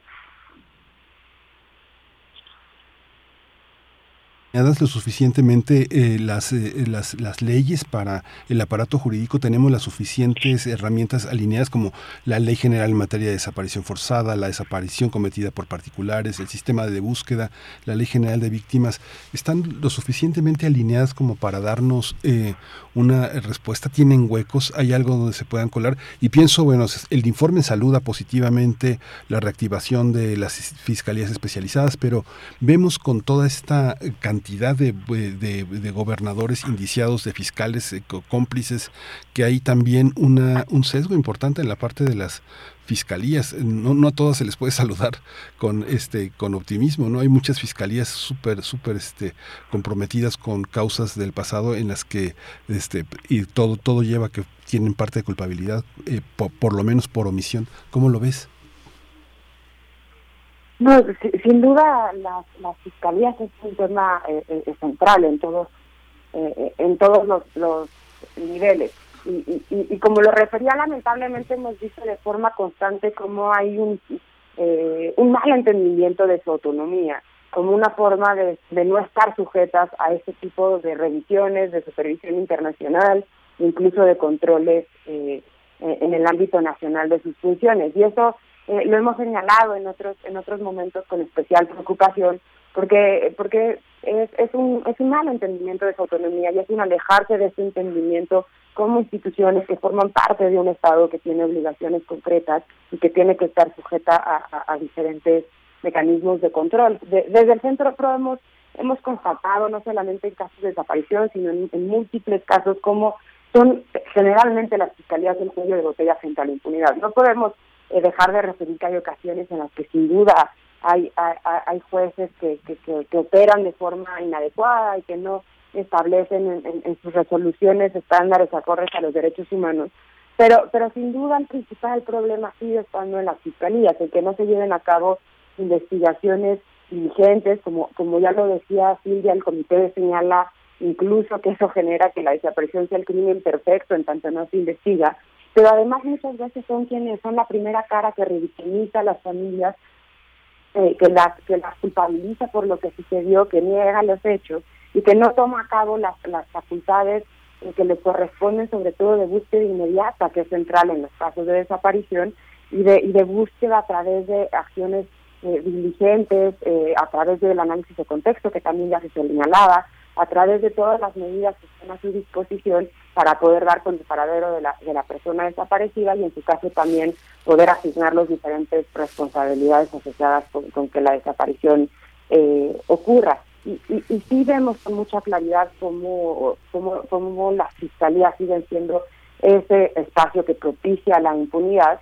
que no ha estado a la altura de, dar una respuesta a los familiares, que muchas veces lo que genera son trámites burocráticos, oficios, escritos, eh, sin, realmente tener una, una, eh, una función de, búsqueda adecuada en cada caso concreto y sin tampoco tomar los fenómenos de manera eh, amplia, contextual, en cómo ocurren las diferentes formas de participación en el país que le pudieran llevar a, tomar mejores eh, eh, investigaciones. Por un lado eso, y por otro lado el incumplimiento, además que la propia Fiscalía ha hecho de obligaciones que la ley general que ya refería en materia de desaparición le, le ordena y le mandata de forma particular, como son los registros que están a su cargo, como el registro en, en el registro nacional de personas fallecidas no identificadas y el Banco Nacional de Datos Forenses que ya que ya refería. Estos estos registros que son centrales, que se consideran en la ley como parte de las herramientas que tienen que tener el Estado y que le designen en particular a la Fiscalía, dando una fecha concreta para que para que ocurrieran, no no existen, ya se ha llegado incluso a tener que interponer amparos que hemos acompañado desde el Centro a familiares de Guanajuato para que ordenen la creación de este, de este banco y ha llevado también al comité a referir la necesidad de implementar la ley, así como otros organismos internacionales que lo han referido. Y da cuenta pues de cómo una vez más eh, en la fiscalía encontramos estas resistencias de, de, actuación.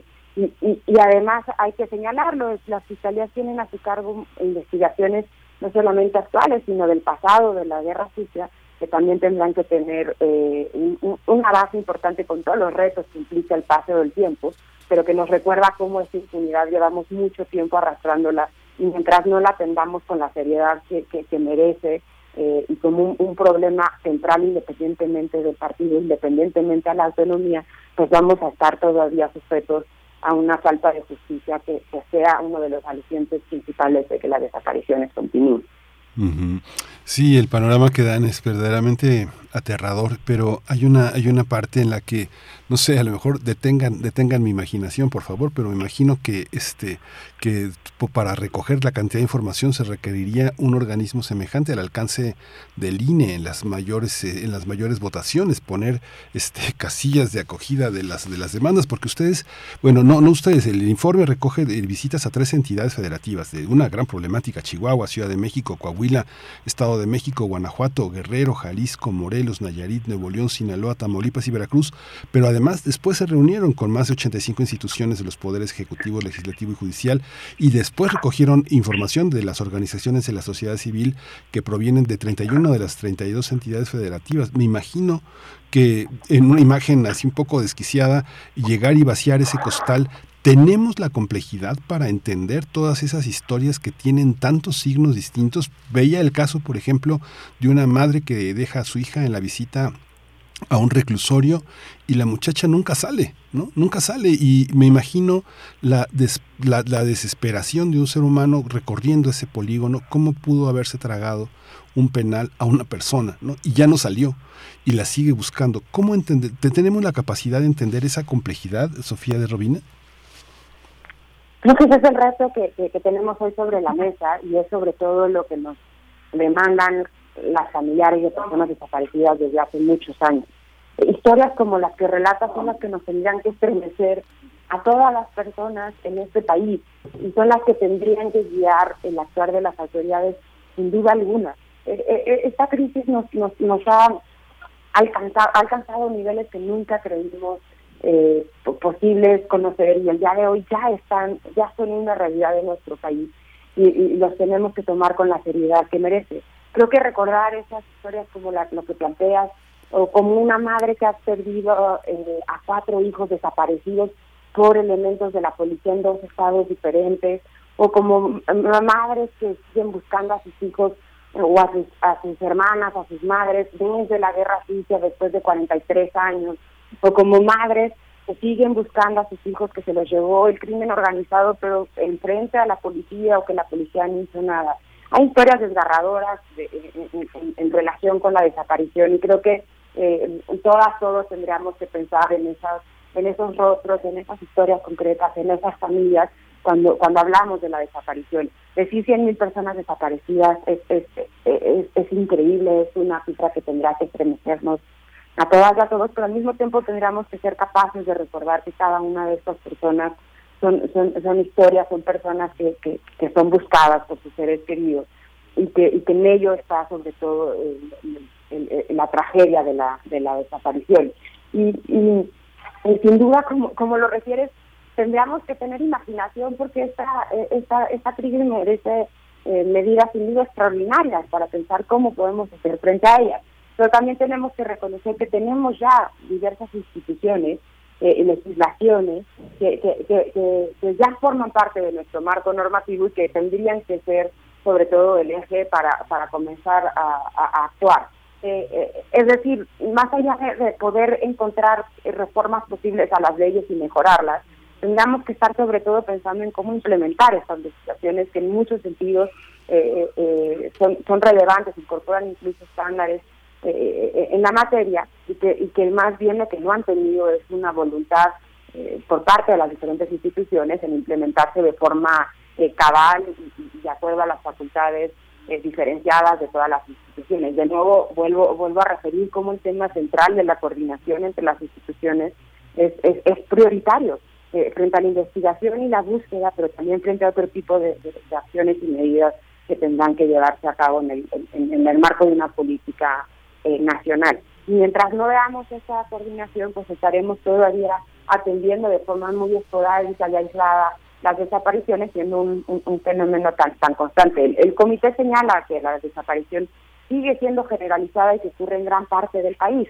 Ya eso refiere cómo eh, tendría que haber toda una serie eh, de acciones mucho más amplia y, y, y coordinada. Eh, hay, hay ya eh, instituciones en cada, en cada estado que tendrán que ser la primera respuesta frente a las autoridades, perdón, frente a las familias cuando, cuando denuncian una desaparición por parte de las fiscalías, pero también por parte de las comisiones, incluso en los propios municipios y que tendrán que funcionar como receptores y como activadores de la búsqueda inmediata. Hay otros instrumentos como el amparo, que lamentablemente sigue siendo eh, lejano para muchos eh, para muchas personas en este país, dada su complejidad, pero que también tendrá que significar la posibilidad de activar todas las instancias a través del Poder Judicial para requerir a las, a las autoridades que den información y que realicen acciones de búsqueda.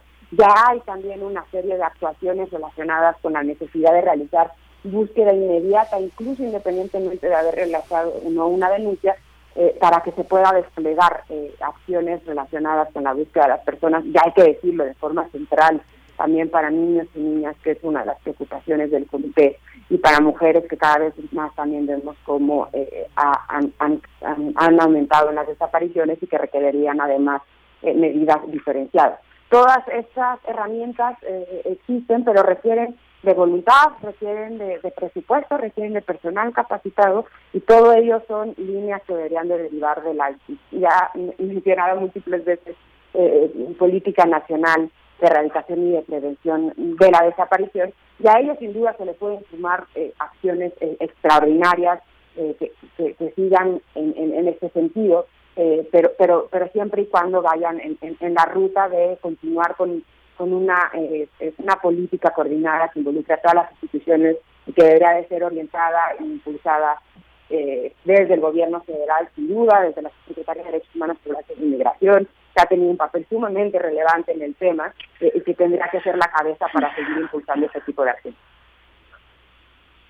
Silvia Patricia, eh, chica, tú que estuviste en, en, Colombia, muy cerca está Bolivia. En 1980, Juan Rulfo, en un homenaje a uno de los líderes, eh, eh, uno de los líderes bogotanos, de los líderes, perdón, bolivianos, dijo que los, los militares de la Revolución Mexicana habían tenido dos opciones: o querían dinero o querían poder los que querían los, las dos cosas los mataban. Eso, eso generó un escándalo en el ejército mexicano, en donde el presidente en ese entonces, López Portillo, condenó a Juan Rulfo y los, y los militares y propiamente varios.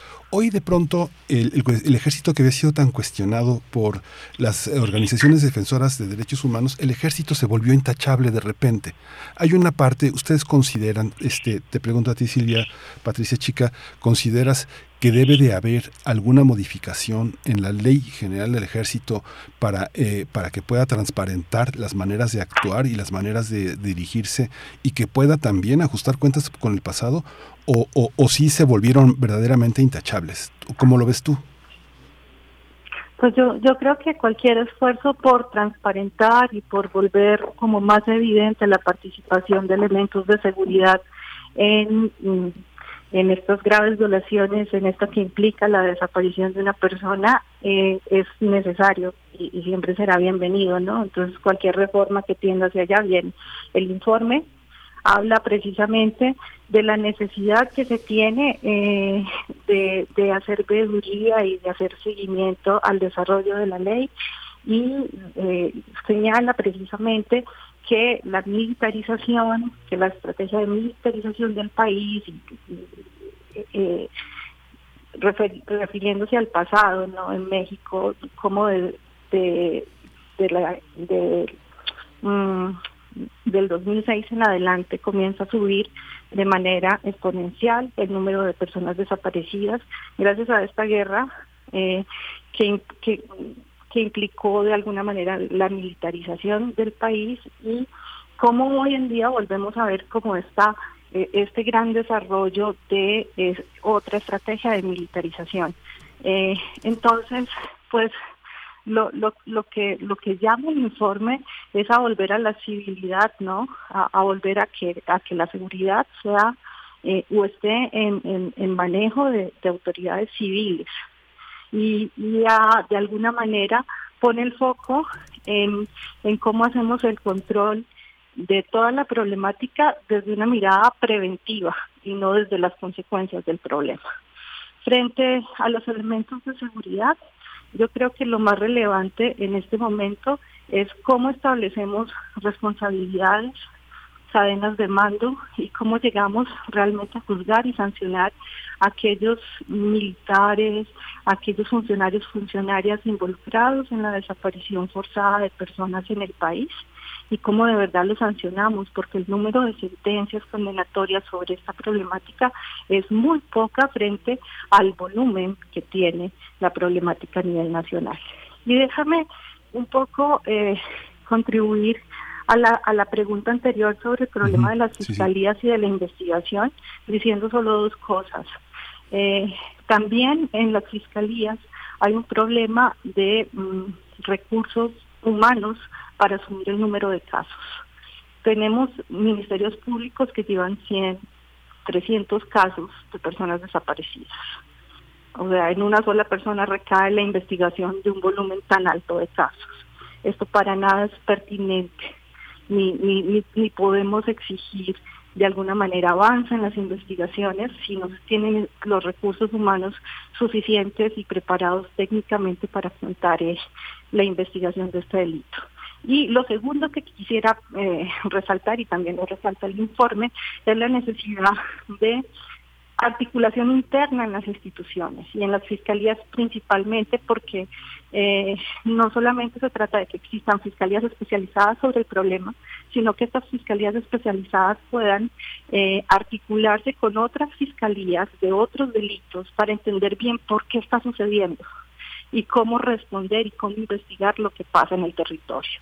Y esto no se está dando, ¿no? Entonces hay fragmentación de las investigaciones y por lo tanto no podemos llegar a esclarecer qué es y quiénes son los verdaderos responsables y desarticular esas redes que permiten que la desaparición se presente en el territorio. Pues eh, muchísimas gracias. A las dos quedan muchas preguntas eh, pendientes. También esta parte de la necesidad de que este, eh, la, ciudadanía, los mexicanos, entendamos que la preocupación internacional por la defensa de los derechos humanos no significa intromisión, no es una preocupación internacional. Estamos alineados con las preocupaciones de todo el mundo por entender cómo funciona el ejército, cómo funciona el gobierno federal, cómo funciona la delincuencia. Así que bueno, toda esta labor que además ustedes son, son dos personas internacionalistas formadas no solo en México, sino fuera de México. Les agradecemos muchísimo, Sofía de Robina, abogada del área internacional del Centro PRO. Muchas gracias por, por, por su presencia aquí. Gracias. Gracias a ti, Miguel Ángel. Saludos a Silvia y a todos quienes nos escuchan. Muchas gracias por seguir manteniendo este tema en el diálogo. Gracias. Silvia Patricia Chica eh, Rincuar, directora del Instituto Mexicano de Derechos Humanos y Democracia. Muchas gracias por estar esta mañana con nosotros. Vamos a seguir eh, tocando este este tema y les agradeceríamos que pues que no que no nos eh, que nos que nos favorezcan con sus opiniones y su experiencia. Muchas gracias, Silvia Patricia. Muchas gracias, Miguel Ángel, por la invitación. Creo que para los colectivos y para las víctimas en todo el país. Este informe es fundamental y es una herramienta de exigibilidad que tenemos ahora desde sociedad civil para poder desarrollar nuestro acompañamiento y nuestra nuestra búsqueda de verdad, justicia y reparación. Muchas gracias. Pues vamos a ir, vamos a ir con una, vamos a ir con una cápsula. Eh, sobre el escritor Bernardo Esquinca, Los escritores invisibles. Es este título que ah, del Fondo de Cultura Económica que nuestra compañera, la escritora, la periodista Verónica Ortiz, es lo mismo, escritora y periodista. Los dos escriben, los dos imaginan de distintas maneras en cada momento. Verónica Ortiz está al micrófono para hablarnos de Bernardo Esquinca y este libro que publicó el Fondo de Cultura Económica, Los escritores invisibles. Los saludo, la saludo con mucho gusto como siempre a ustedes los seguidores de este espacio, primer movimiento y desde luego a todo el equipo que lo hace posible. El Fondo de Cultura Económica dentro de su colección Letras Mexicanas nos entrega la primera reimpresión de Los Escritores Invisibles de Bernardo Esquinca, relato que borda en la novela negra crítica acérrima cargada de ironía sobre el perverso mundo de las editoriales y los editores, si lo sabré. El calvario para publicarlo describe bien nuestro protagonista, Jaime Puente. El no tan joven escritor va de puerta en puerta con sus manuscritos, pero ninguna editorial lo publica y lo que es peor y muy común, tampoco le avisan que no lo harán. Así, su frustración y deseos obsesivos de publicar se nutren del maltrato de un editor tras otro, hasta que, y ahí inicia el misterio de esta historia, porque finalmente una reconocida editorial le avisa que publicará su reciente libro, pero con una condición, encontrar a un autor amigo de nuestro protagonista, Roberto Rojas, poseedor de un misterioso manuscrito, quien lleva más de un mes desaparecido y nadie, nadie sabe dónde está. Bernardo Esquinca es narrador y periodista. Nacido en Guadalajara en 1972, ha sido miembro del Sistema Nacional de Creadores de Arte.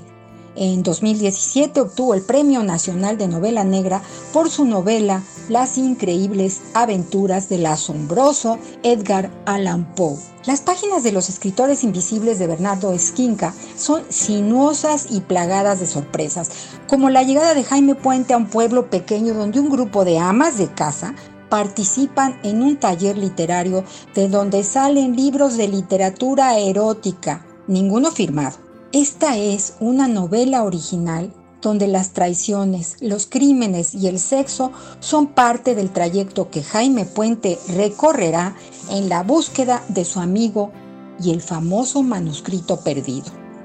Los escritores invisibles de Bernardo Esquinca es una bonita edición del Fondo de Cultura Económica dentro de su colección Letras Mexicanas. Leer por placer, porque leer transforma. Gracias, hasta la próxima. Gracias, Verónica Ortiz, por esta, por esta colaboración y esta propuesta de lectura de uno de nuestros escritores más interesantes, jóvenes, con muchísimo, con muchísimo futuro. Eso queremos. Eh, vamos a cerrar esta, esta segunda hora de primer movimiento con unos pases dobles. Eh, Sueño de una noche medieval, ¿le suena? Sueño de una noche medieval. Eh, esto es una, una, comedia, un cabaret en el Teatro Bar El Vicio. Es para la función de mañana, jueves 21 de abril, a las nueve y media de la noche. El Teatro Bar El Vicio está ubicado en la calle de Madrid, número 13, en la colonia del Carmen, en Coyoacán. Y bueno, hay tres pases dobles para visitar este, esta, esta, esta producción eh, del eh, del bar El Vicio. Los ganadores deberán llegar 40 minutos antes de la función, presentarse con una identificación oficial y mencionar que llevan cortesías eh, de primer movimiento de Radio UNAM. Los pases van a, van a poder tenerlos en Twitter. Hay que tuitear P Movimiento y ahí va a estar toda la dinámica. Nuestra compañera uh, Tamara Quiroz va a estar muy, muy pendiente de, este, de, esta recepción. Así que, eh, pues dense, dense la tarea. Quien quiera ir al teatro mañana y divertirse, pues un buen rato, pues mañana es la oportunidad. Así que hoy P Movimiento en Twitter para tener estos tres pases dobles. Nos vamos a ir con música, vamos a completar esta curaduría de Edith Citlali Morales con, eh, con, la, con la pieza eh, La Esmeralda. Es la entrada de La Esmeralda de César Puñi, es un ballet en tres actos que interpretó por primera vez en 1844, inspirado en la novela de Nuestra Señora de París del escritor francés Víctor Hugo. Vamos a ir.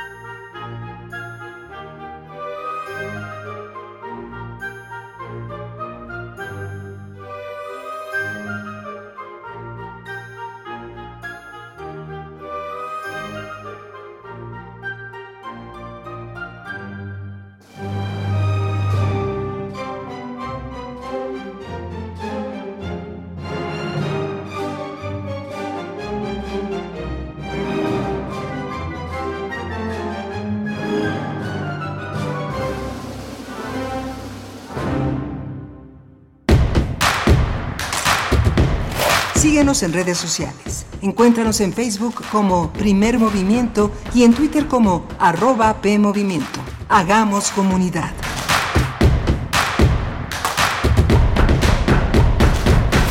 López Obrador prometió bajar la gasolina. Va a bajar el precio de la gasolina y de todos los combustibles. La aumentó y no cumplió su promesa. No hice el compromiso de bajarla. Morena le apuesta a las energías sucias que le están saliendo caro a todos los mexicanos. Desde el inicio del gobierno de López Obrador, Baker Hughes ha triplicado sus ganancias con Pemex. Tú ya sabes quién se beneficia de todos esos contratos. Es hora de cambiar y recuperar el tiempo perdido. PAN, unidos por un México mejor. Gracias por esperarnos. Nosotros, en la AM, tenemos una deuda de lealtad con nuestra audiencia.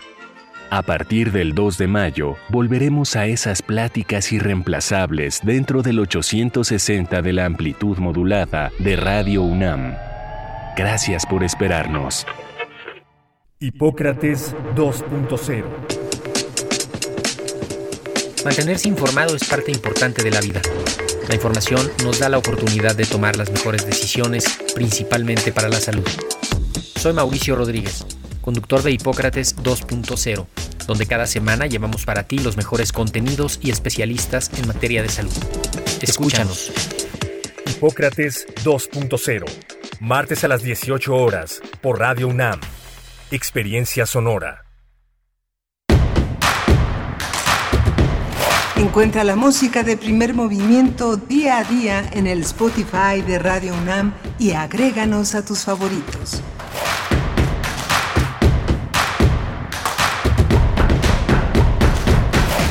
Ya son las 9 de la mañana con 3 minutos en esta gran ciudad de México. Estamos, perdonen ustedes, en la tercera hora de primer movimiento.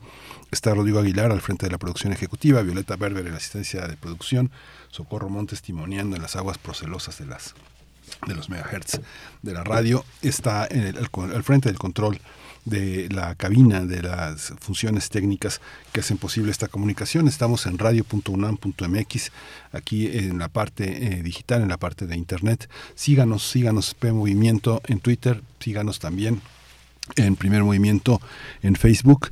Mi compañera Berenice Camacho ha tomado un descanso esta semana, por eso no escuchan su voz, por eso no está hoy con nosotros. El lunes se reincorpora, el lunes switchamos y estaré yo en la en la parte del, del, descanso y bueno le reiteramos hace un momento en la siguiente en la hora anterior eh, les comentábamos que teníamos tres pases dobles para asistir al show Sueño de una noche medieval en el Teatro Bar El Vicio en la función del jueves 21 de abril a las 21.30 horas, pero hay que hacer una dinámica, miren, hay que tener, hay que poner un hashtag que diga quiero pase y agregarle una captura de pantalla donde muestren, demuestren, hagan fiel seguidores de Teatro Bar El Vicio y de Primer Movimiento. Hay que capturar la pantalla mostrarse como seguidores y ya, eso es suficiente para que Tamara Quiroz dé cuenta de, de esta, de esta, de esta eh, oportunidad que tenemos de ofrecerles a ustedes tres pases dobles en Twitter. Las primeras tres personas que den retweet a nuestra publicación y escriban eh, hashtag quiero pase más la captura de pantalla de que siguen al Teatro Bar el Vicio y a Primer Movimiento. Cualquiera de los dos está bien, este, para que lo hagan rapidísimo, pueden, pueden este, tener esa posibilidad del próximo jueves mañana de eh, ir a esta a esta promoción. Pues eh, tuvimos una hora anterior interesante, el informe eh, sobre la desaparición forzada que presentó la ONU fue explicado ampliamente por dos defensoras, por dos estudiosas de los derechos humanos. Eh, hay que seguirlo en nuestro podcast. Es eh, muy interesante el informe del Comité de la ONU. Silvia Patricia Chica Ricuart, directora del Instituto Mexicano de Derechos Humanos y Democracia, ofreció también su punto de vista. Eh, Sofía de Robina, abogada del área internacional del Centro PRO, tu, su propio punto de vista sobre este tema tan delicado, tan importante y con tantas aristas todavía vamos a tener en la además de la poesía necesaria que en un momento tendré la oportunidad de eh, compartir con ustedes vamos a tener eh, esta posibilidad de eh, ver una mesa donde investigar en matemática educativa una memoria colectiva de una experiencia latinoamericana. Será el centro de nuestra reflexión para la mesa del día. Vamos a tener la participación de Javier Lezama Andalón, el profesor investigador del programa de matemática educativa de Cicata IPN, la doctora Cristina Ochaviet, doctora en matemática educativa también por, por el Politécnico. Ella trabaja en Uruguay y vamos a, vamos a conectarnos hasta allá también con la doctora Marcela Parragués, ella es doctora en matemática educativa y trabaja en la Universidad eh, eh, Pontificia de la Universidad Católica de Valparaíso, allá en el sur de Latinoamérica, en Chile. Así que bueno, va a ser muy interesante. Son un conjunto de, textos que, el colectivo Docencia e Investigación en Matemática Educativa, conocido por sus siglas como CODIME, ha publicado en Docen Mat, publicaciones. Así que bueno, va a ser muy interesante, muy interesante hablar con ellos. Ojalá y los profesores que nos escuchen puedan acercarse a este testimonio sobre la didáctica en matemáticas en Latinoamérica. Va a ser muy, muy interesante. Pues eh, si no hay otra orden de la producción, nos vamos a la poesía necesaria. Primer movimiento. Hacemos comunidad con tus postales sonoras. Envíalas a primermovimientounam.gmail.com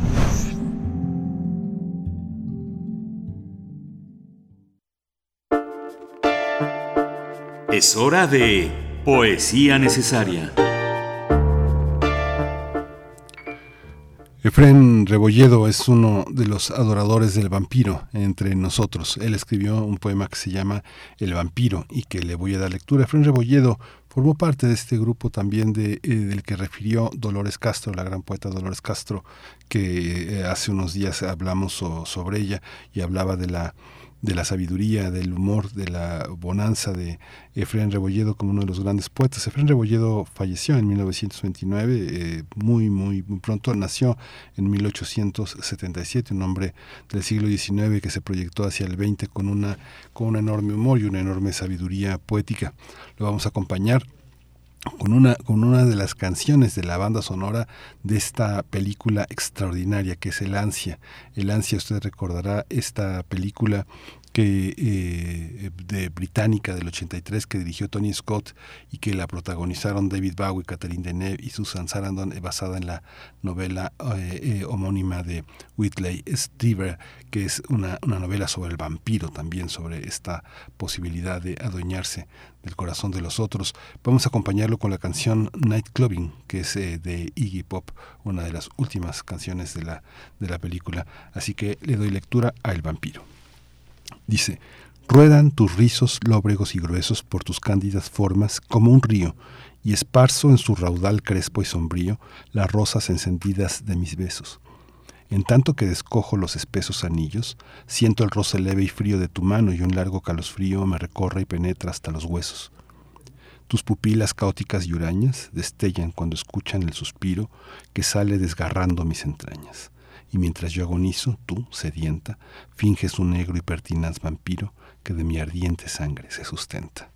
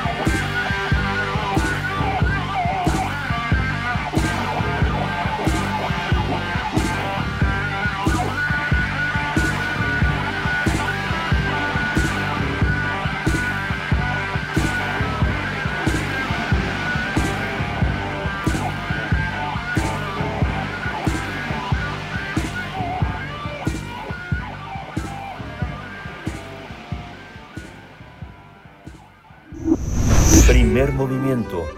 Hacemos comunidad en la sana distancia.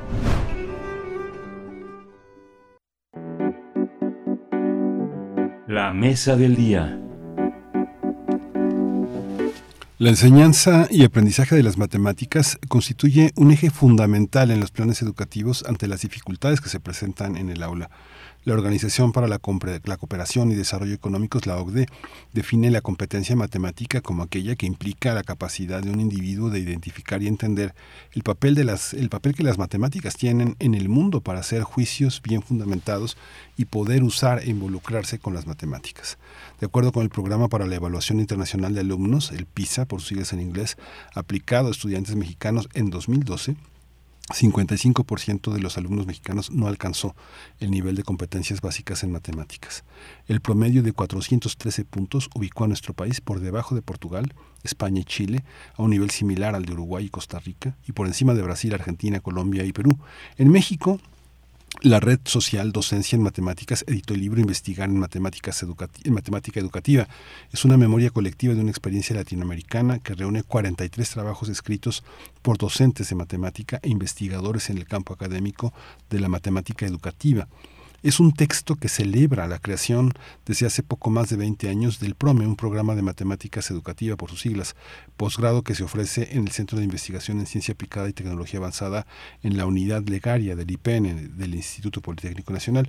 Vamos a conversar con tres destacados de tres destacados académicos sobre este rubro, sobre las matemáticas y su enseñanza y los nuevos planes de estudio en la educación pública. Está con nosotros el doctor eh, Javier Lezama Andalón, él es profesor investigador del programa de matemática educativa en el CICATA IPN, que es el Centro de Investigación en Ciencia Aplicada y Tecnología Avanzada del Instituto Politécnico Nacional. Bienvenido, Javier Lezama Andalón. Muchas gracias por estar aquí este, este día en primer movimiento. Eh, gracias a ti por recibirnos. Muchas gracias. Desde Uruguay está la doctora Cristina Ochoviet, ella es doctora en matemática educativa, también por el CICATA IPN, es profesora de matemática en el Instituto de Profesores eh, Artigas de Uruguay. Muchas gracias, eh, doctora Cristina Ochoviet, por estar aquí entre, entre nosotros. Buenos días.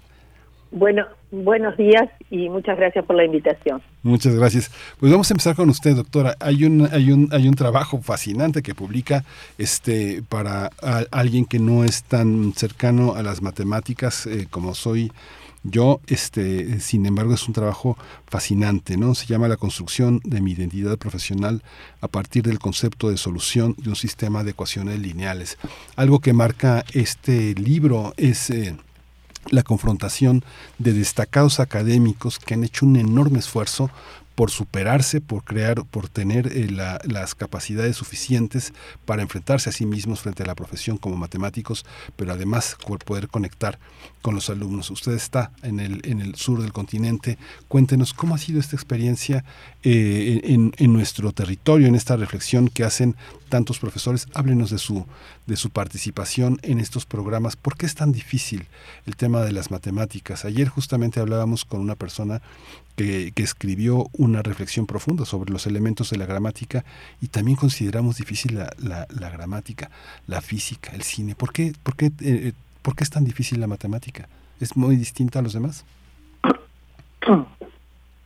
Bueno, las matemáticas sí tienen mucha fama de, de difíciles, pero mm, hace muchos años una profesora de literatura me dijo que si en las otras disciplinas trabajaran con la resolución de problemas, como se hace muchas veces en matemáticas, también las otras disciplinas eh, tendrían la complejidad de las matemáticas, sobre todo en las instancias de evaluación. La profesora de literatura me decía que en los exámenes de literatura se suele eh, proponer en la instancia de examen o de prueba a uno de los autores trabajados en el curso de literatura. Dice, pero sin embargo, si nosotros en el examen propusiéramos a un autor que no fue trabajado en el año y propusiéramos un análisis desde las herramientas incorporadas en el curso, tendríamos también quizás eh, muchas de las dificultades que tienen los estudiantes de matemáticas. entonces, eh, muchas veces se, compara a, a la matemática con otras disciplinas cuando las, las perspectivas desde las que se trabaja son, son muy distintas. Eh, yo creo que todas las disciplinas eh, tienen su modo de pensamiento, todas tienen su, su complejidad y quizás la dificultad está en, en, los objetivos que nos proponemos. Si nosotros queremos eh, que los estudiantes lleguen a pensar matemáticamente o si lo que queremos es que eh, resuelvan ejercicios eh, en forma automática y sin, y sin darles mucho, mucho sentido.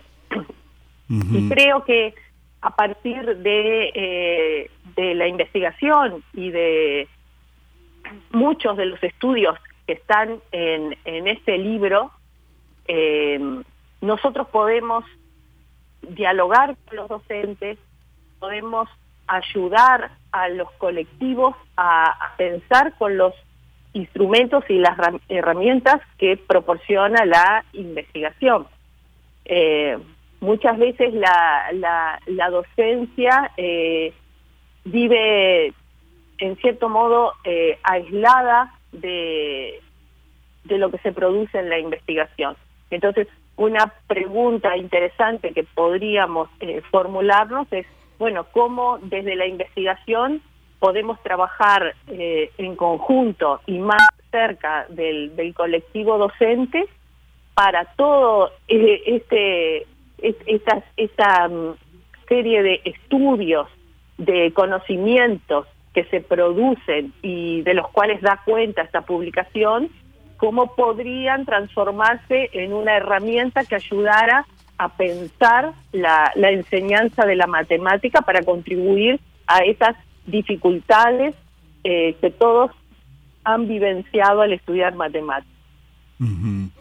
El, el libro tiene eh, el último capítulo que es en el que ustedes dos colaboran, el doctor Javier Lezama Andalón y usted, doctor Ochoa, tiene, tiene como título La imaginación y justamente el, el tema que toca eh, Francisco Javier Lezama Andalón es el tema también de la identidad personal. Él refiere cómo cómo inició como ayudante de profesor, cómo eh, después tuvo la tutoría de tres grupos eh, como, como titular y luego, luego este, el, posgrado y luego entrar en esta parte que es tan particular, hay que decir que estamos hablando de la matemática educativa, eh, pero cómo a partir de algo que tiene fronteras tan claras, que tiene problemas tan estrictos, cómo colocar la imaginación como uno de los pilares fundamentales de la enseñanza, doctor Lezama. mira, eh, eh, en el campo, si tú te fijas el libro, tiene eh, seis rubros que fueron clasificados conocimiento, eh, el hacer, y fíjate, ahí identificamos la vida del profesor, lo que sabe, lo que conoce, lo que siente, lo que narra, y, y poco estudiado lo que imagina.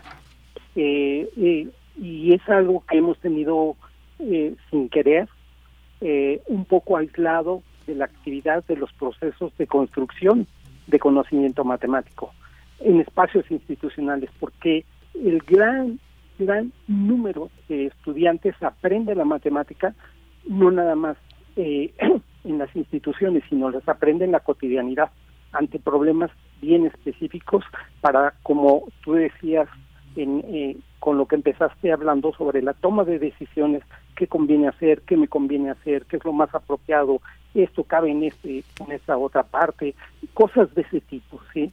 Eh, nosotros eh, decidimos dividirnos y fue de una manera espontánea donde cada uno de nosotros se clasificaba y, y por ejemplo en el caso de Cristina y mío decidimos o yo personalmente decidí colocarme en la imaginación porque siento que mi actividad profesional y mi actividad y mi relación con las matemáticas está muy tomadita de la mano de procesos de imaginación, de procesos de construcción de realidades, de abstracciones y también de concreciones.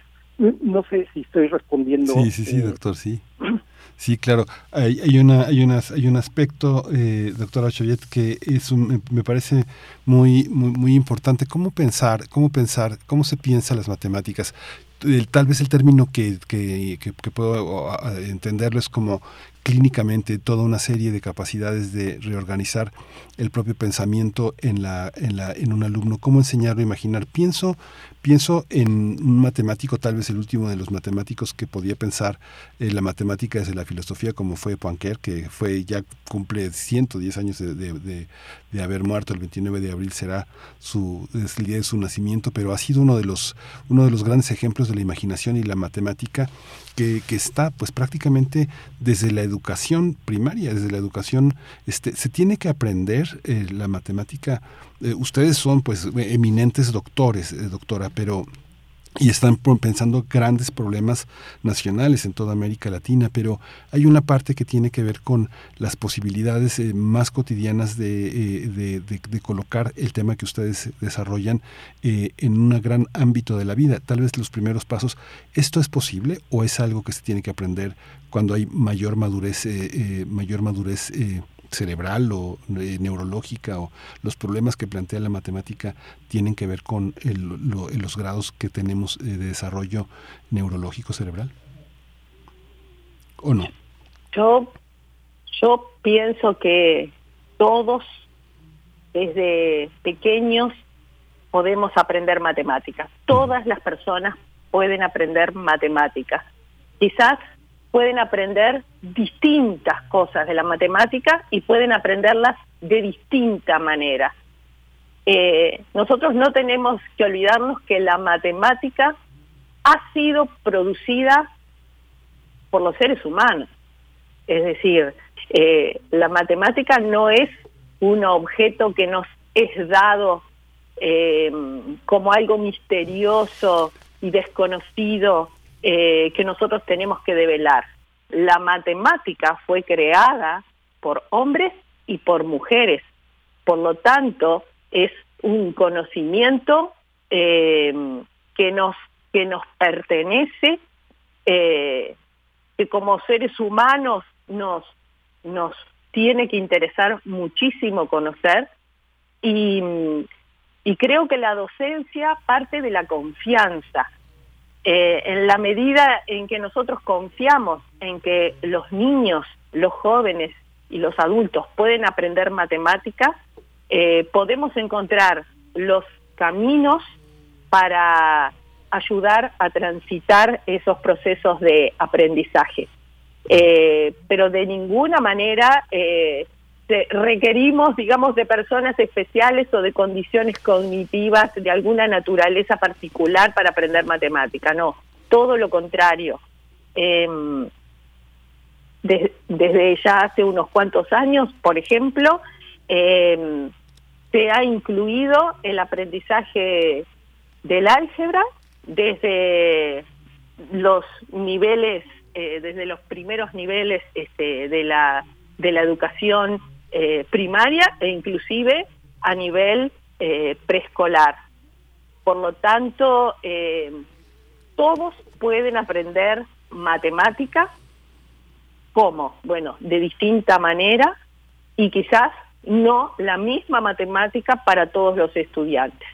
el tema es cuando a veces queremos normalizar, como muchas, este, muchos de esos, este, tú mencionaste al inicio las pruebas PISA o la OCDE, muchas veces pretenden eh, normalizar qué es lo que debe aprenderse, cómo debe aprenderse, qué tipos de ejercicios debe un estudiante este, resolver.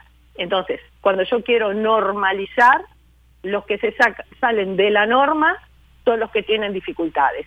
Y eso es un error. Ese pensamiento es un error. Entonces, si yo quiero eh, que todos aprendan matemáticas, tengo que buscar las vías para tratar de que eso que aprenden eh, sea posible y se adecue a las características particulares, individuales de cada uno de los estudiantes.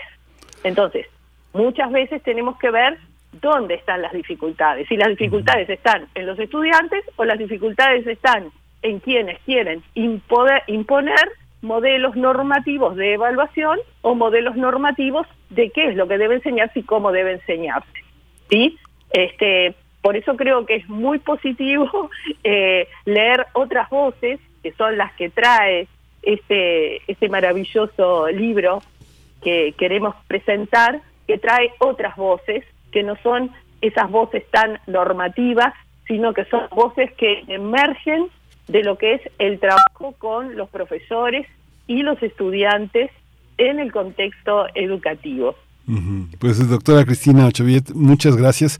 El trabajo que usted presenta es un trabajo pues muy muy extraordinario, de una enorme imaginación. Usted forma parte del Instituto de Profesores Artigas del Consejo de Formación en Educación allá en Montevideo, en Uruguay. Le agradecemos muchísimo para quienes puedan acceder al libro, pues está su contacto en el correo electrónico, una bibliografía muy amplia. Su tesis de doctorado está este en el fondo de tesis ipn.mx, así que quien quiera eh, indagar sobre el concepto de solución de un sistema tema de ecuaciones lineales con dos incógnitas, pues ahí lo tendrá a la mano. Le agradecemos mucho que se haya dado este tiempo desde allá, desde Montevideo, para estar con nosotros. Muchas gracias. Muchas gracias a ustedes. Muchas gracias. Continuamos con el doctor eh, Javier Lezama.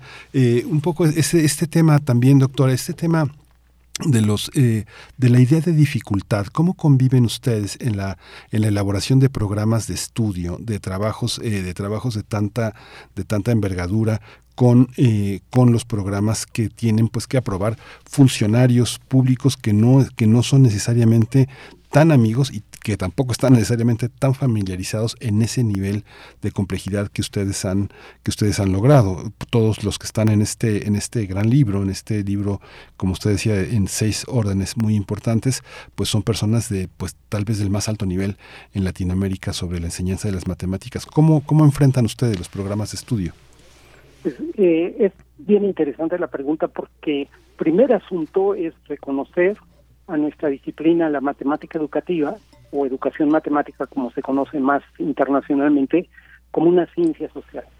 Eh, ¿Por qué una ciencia social? Porque la matemática en las instituciones se aprende en comunidad, no se aprende individualmente. Eh, y una de las dificultades más grandes que tiene la adquisición de conocimiento matemático en las instituciones son las propias instituciones, sus estructuras a veces muy rígidas, a veces eh, extremadamente pragmáticas, de nada más saber unas cuantas cositas, o alinearse a, con lo que empezabas a preparar a los estudiantes como entrenarlos para que tengan buen desempeño en las pruebas internacionales para ser bien calificados. Eh, el problema de crear programas de formación de los jóvenes es sumamente complejo y efectivamente eh, todos los que hemos tenido oportunidad de trabajar en algún momento en ellos nos topamos con personas que tienen poca familiaridad pero a veces muchos tienen gran sensibilidad para entender el problema, entender su complejidad, la estructuración de los programas, qué debe aprender un niño en la primaria, cómo debe ser el perfil del profesor desde la perspectiva matemática para eh, meter a los niños a los conceptos elementales, pero elementales en el sentido amplio de que son los elementos de toda la matemática que va a vivir el resto de su vida escolar y de su vida cotidiana. ¿Qué pasa en la secundaria? ¿Qué pasa en el bachillerato? ¿Qué pasa en la universidad?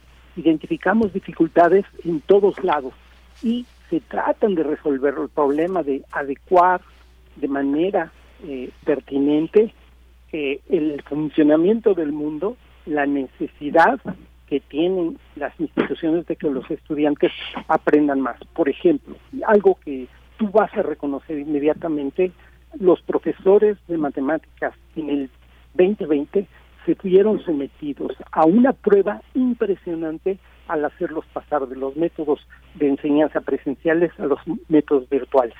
En un México, y yo creo que en una América Latina diversa y desigual. Entonces, eso representó, eso trasciende a cualquier programa, ¿sí? A cualquier secuenciación de enseñanza.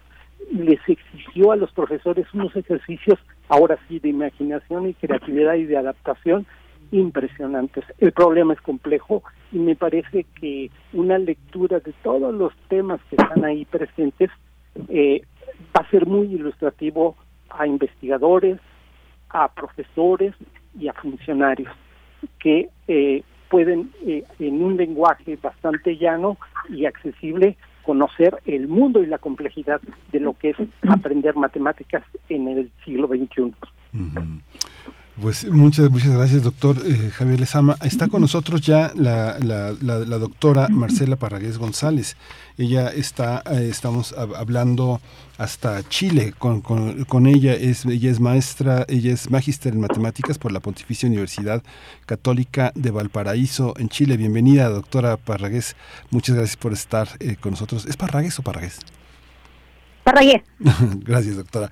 Pues, eh, eh, pues eh, justamente en consonancia con lo que explica el doctor Lezama, hay una hay una parte de su especialidad y de su, de su, de su trabajo en la didáctica de las matemáticas que tiene que ver con una de las disciplinas más antiguas. Es la gran tradición el álgebra lineal y es uno de los eh, y es una de las primeras experiencias que tiene uno en la vida de la complejidad. Es una es una de las más grandes experiencias sobre el pensamiento abstracto y al mismo tiempo sus posibilidades de aplicación en el mundo concreto.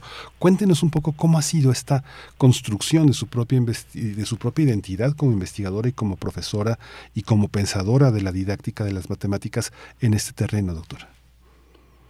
Hola, muy buenos días. Es un gusto para mí estar participando de este conversatorio.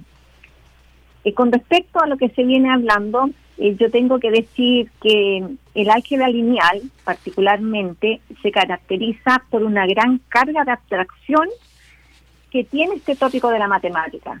Entonces, para trabajar con él y haciendo, digamos, un paralelo con la medicina, es como trabajar en una cirugía corazón abierto tratarla el álgebra lineal es eso, trabajar, digamos, eh, en una cirugía corazón abierto. Por lo tanto, necesita preparación. Uno no puede, como estudiante o aprendiz, llegar así, sin, sin una base previa, a abordar estos tópicos, porque requieren como de un entrenamiento. Pero no un entrenamiento de manejo de técnicas memorísticas, sino que se construyen y sobre todo se tienen que ver Yo he aprendido a lo largo de, más de una década de venir trabajando con el álgebra lineal en estudiantes, que el estudiante, eh, digamos, tiene un, un fuerte rechazo por esta disciplina porque no puede ver. Ellos me dicen que eh, cuando eh, se cargan, digamos, los cursos de técnicas algorítmicas, quedan ciegos ante las situaciones. Eso hace que ellos no puedan ver, solamente puedan calcular cosas algebraicas. Entonces hay que dotar a la enseñanza del álgebra lineal de lentes para que puedan mirar.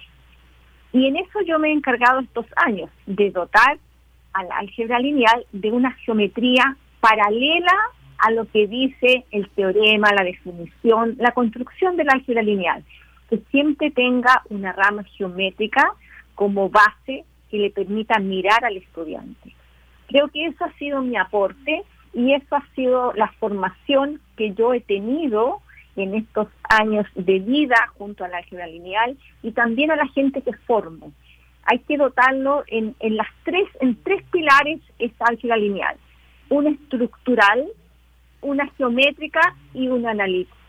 El álgebra lineal no tiene solamente, digamos, una columna analítica aritmética, sino que también una geométrica y una estructural. Y estas deben interactuar. Eso ha sido mi misión en este tiempo, hacer que esos tres pilares interactúen. Hay una, yo justamente en esta, en esta revisión del artículo que usted publica en este, en este libro, vuelvo con el doctor eh, Javier Lezama, porque uno de los problemas que, que, este, que una de las preguntas que se plantea es problema didáctico y científico, y a lo largo de las intervenciones que, de la bibliografía que usted cita y de la que ha sido pues parte autora, está el tema, el tema del modelo de pensamiento, pensar, la evolución cognitiva de ciertos conceptos. Yo le preguntaría, doctor Lezama, cómo, cómo, eh, cómo se confronta eh, la matemática y su enseñanza con toda esta discusión que hemos tenido como eh, esta, esta puesta en complejidad de las revoluciones científicas, de la, de la manera de entender el papel del investigador en, el, en la construcción de conocimiento, cómo entender qué es la cientificidad y qué, y qué formas de epistemología podemos seguir en el pensamiento de quien enseña y de quien piensa cómo enseñar, doctor. Sí, eh, sí, pues está eh, llegando a un tema que es eh, fundamental en nuestra disciplina, porque nosotros mismos eh, tenemos que hacer un esfuerzo por preguntarnos por la naturaleza de la manera como estudiamos los problemas de construcción de conocimiento, de los modelos de pensamiento que son diversos, no hay uno solo. En nuestra disciplina se estudian varios modelos. Eh, la doctora Parragués utiliza uno que se apega, o, en principio el que ella estudia, se apega un poco al pensamiento de Piaget llevado al mundo de las matemáticas, pero hay otras formas de pensar, hay pensamientos complejos, aparición de la tecnología que modifica las formas de pensamiento. Eh, nosotros sí nos cuestionamos y en el libro vamos a encontrar, porque nos hacemos eh, sinceramente la pregunta, la naturaleza de la cientificidad de lo que estamos haciendo. Creemos en ella al ser rigurosos en la manera como se hacen los métodos de investigación, en la manera como se hace la analítica de la información y le damos el carácter empírico. Casi todo lo que decimos es producto de experimentación vívida con estudiantes en su cercanía. Eh, pensamos que es la única manera de acercarnos a poder explicar cómo el individuo va construyendo eh, el conocimiento matemático. Nada más hay algo que es sí muy importante decir como ciencia social, que es, a pesar de que nosotros reconocemos que la matemática es universal, por decirlo de alguna manera, o como mucha gente suele pensar, lo que no es universal es la manera como las comunidades construyen el conocimiento matemático ya sea pasado o en la actualidad. Las tradiciones de las escuelas, de los institutos, de los grupos que trabajan, etcétera, etcétera. Eso, eh, el, el factor epistemológico presente, las creencias que tiene el profesor, el reconocimiento de las fuerzas que actúan para determinar lo que debe ser aprendido y qué es lo relevante y todo eso son temas que están en nuestra discusión, que la estamos al pendiente de ellos, así como, como por ejemplo los tres pilares de los que nos habla la doctora Parragués para acercarse al álgebra lineal. Hay una, hay una parte, doctora Parragués, ya nos estamos acercando al final de la conversación, pero bueno, ahora que el doctor Lesama comenta sobre el tema de Piaget y, de la, del constructivismo, es muy interesante eh, observar cómo en México, donde también usted se, se, ha formado, forma parte de, nuestra, de nuestro Instituto Politécnico Nacional, todo lo que hemos atravesado desde el conductismo, el constructivismo, el modelo proyectivo, hasta ahora con esto que llamamos el nuevo modelo educativo, que tuvo una consecuencia política muy fuerte. ¿Cómo observa usted también esta, esta, esta parte de eh, eh, colocar la ciencia, la psicología, los modelos mentales dentro de los programas educativos y esta cuestión que también en su momento hablábamos con, con, la, con la doctora Cristina Choviet sobre las visiones que tiene la OCDE para normalizar, para homogeneizar las maneras que tenemos de aprender? ¿Cómo lo, cómo lo ha observado usted dentro de su propia formación esta, esta, esta lucha de modelos, esta tensión que hay entre entre ustedes como investigadores? Eh, bueno, yo no diría que es lucha de modelos, sino mm. que son modelos que convergen mm. a que tengamos una mejor formación, una mejor preparación de nuestra ciudadanía. Entonces, para eso hay distintos modelos y algunos eh, eh, trabajamos e investigamos en unos modelos específicos porque no nos podemos abarcar todos como comunidad. Entonces, tenemos que adherirnos a algunos. En mi caso, yo me he adherido a, modelos cognitivos basados en una teoría piagetana, como dijo el doctor Lezama, llamada la teoría POE, la cual, si bien es cierto, no está explícita en la currícula de nuestros países latinoamericanos, pero vive, porque el estudiante hace acciones cuando hace tareas, ¿no es cierto? Hace procesos algebraicos que los puede interpretar cognitivamente esos procesos hay objetos matemáticos en la currícula, hay esquemas, ¿no es cierto?, que, que son transversales al currículum, a un sistema educativo de un país. Entonces, ellos siempre están presentes. Lo que pasa es que no se hacen, no se ponen de relieve los elementos. Y eso es justamente nuestra labor como investigadores, poner de relieve ciertos elementos de los modelos que se avienen mejor a ciertas comunidades para trabajar con ellos, adherirnos a ello y a veces hacer variedad de los modelos. Porque uno como investigador no solo se adhiere, sino que hace variedades y con eso investiga y comunica resultados a la propia comunidad y a las comunidades con las cuales tiene alianza. Y yo con mucho orgullo digo que mi alianza es México, yo me formé allá y estoy muy feliz por la formación que me dieron y comparto, digamos, mis hallazgos desde esta perspectiva cognitiva, desde la región de Chile. Pues doctora, le agradecemos, le agradecemos muchísimo que se haya dado este tiempo para estar con nosotros, eh, eh, eh, con todo y que bueno, le está entrevistando, le está conversando con usted alguien que no es un matemático, soy un amateur, amo las matemáticas, pero pues por supuesto pues, pues, pues, he disfrutado muchísimo su, su contribución, ha sido una gran fuente de aprendizaje y qué bueno, qué bueno que, que haya sido México el lugar de su formación. Muchísimas gracias por haber estado con nosotros. Una última pregunta para el doctor Lezama. Esta esta vida que hemos tenido en pandemia, doctor, cómo, cómo ha contribuido a que eh, un colectivo como, por como el que ustedes han formado, el colectivo Docencia e Investigación en Matemática Educativa, este, generara también nuevas reflexiones en torno a la vida en pantalla. Ha sido una vida dolorosa, una vida que ha causado mucha deserción en muchos alumnos, mucha, mucha tristeza, mucha depresión, mucho aislamiento. ¿Cómo, cómo, cómo lo han vivido? Quisiera brevemente que, que nos diera su visión, su, su visión desde México, su visión sobre este tema Sí, mira, eh, curiosamente este programa en el que nos formamos los tres, bueno, yo no, yo me formé en Sinvesta, pero la doctora Chovía y la doctora Parragués se formaron en CICAT, se formaron en un programa de maestría y doctorado 100% a distancia que se fundó en el 2000, eh, en el año 2000, en agosto del año 2000. El mundo que nosotros enfrentamos en aquella época, 21 años y medio después, es bien distinto. Sin embargo, eh, como experiencia, nosotros eh, sufrimos lo que era irnos al mundo, a la integración digital, a estar el mundo de la distancia, a los diseños instruccionales pertinentes para apoyar el aprendizaje de nuestros compañeros maestros que se acercaban a nosotros, nos sensibilizó muchísimo para la experiencia que empezamos a observar en el 2020. Este libro nació en julio del 2020, porque estábamos nosotros viendo cómo los profesores, a lo mejor estoy abusando del lenguaje, pero estaban sufriendo la transición.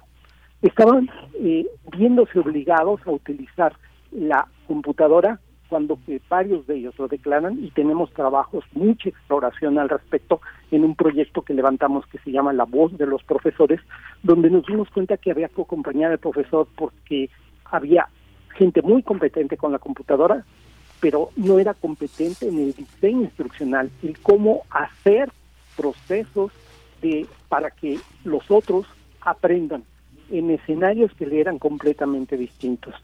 Este es un asunto que tenemos pendiente en México, todavía estudiarlo. Estamos recogiendo muchas voces, muchas experiencias, muchas eh, lo que los profesores declararon que tenían aprender y año y medio después o casi un año, siete meses después, los profesores dicen, hemos aprendido cosas que ya no podemos dejar. Es decir, la clase de matemáticas se, eh, se modifica.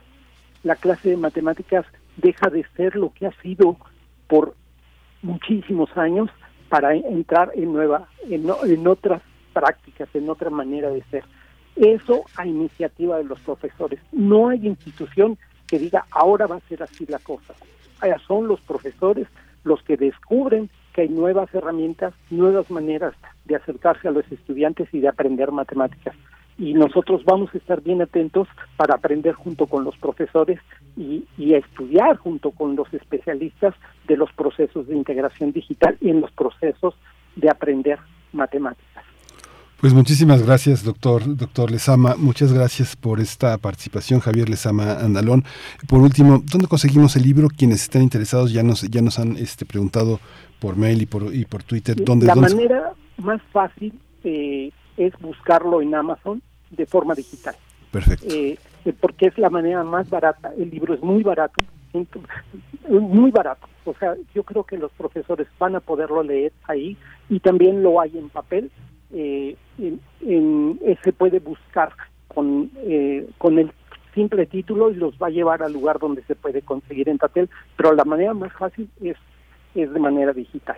Muy bien, doctor, pues le agradecemos muchísimo. Lo mismo, estamos muy agradecidos con todos los participantes. Ya no está, ya están, ya no está en la línea la, la doctora Cristina Chomiet, la doctora uh -huh. Marcela Parragués. Muchísimas gracias, muchísimas gracias a los dos. Y pues seguimos en, en, en el amor a las matemáticas. Investigar en matemática educativa es el territorio para poder entrar en esta dimensión. Muchas gracias a los dos. Muchas gracias por atendernos y escucharnos. Hasta luego. Hasta luego, doctor. Vamos a ir con música, vamos a escuchar eh, eh, la de La Bella Durmiente, la zona, la zona del vals, de esta gran composición de Ilich Tchaikovsky. Es, una, es un ballet que se ha estructurado con un prólogo y tres actos, que está basado en el cuento de La Bella Durmiente de Charles Perrault, eh, un cuento de 1697. Y bueno, este ballet es uno de los más famosos del repertorio clásico. Vamos a escuchar esta pieza de Tchaikovsky.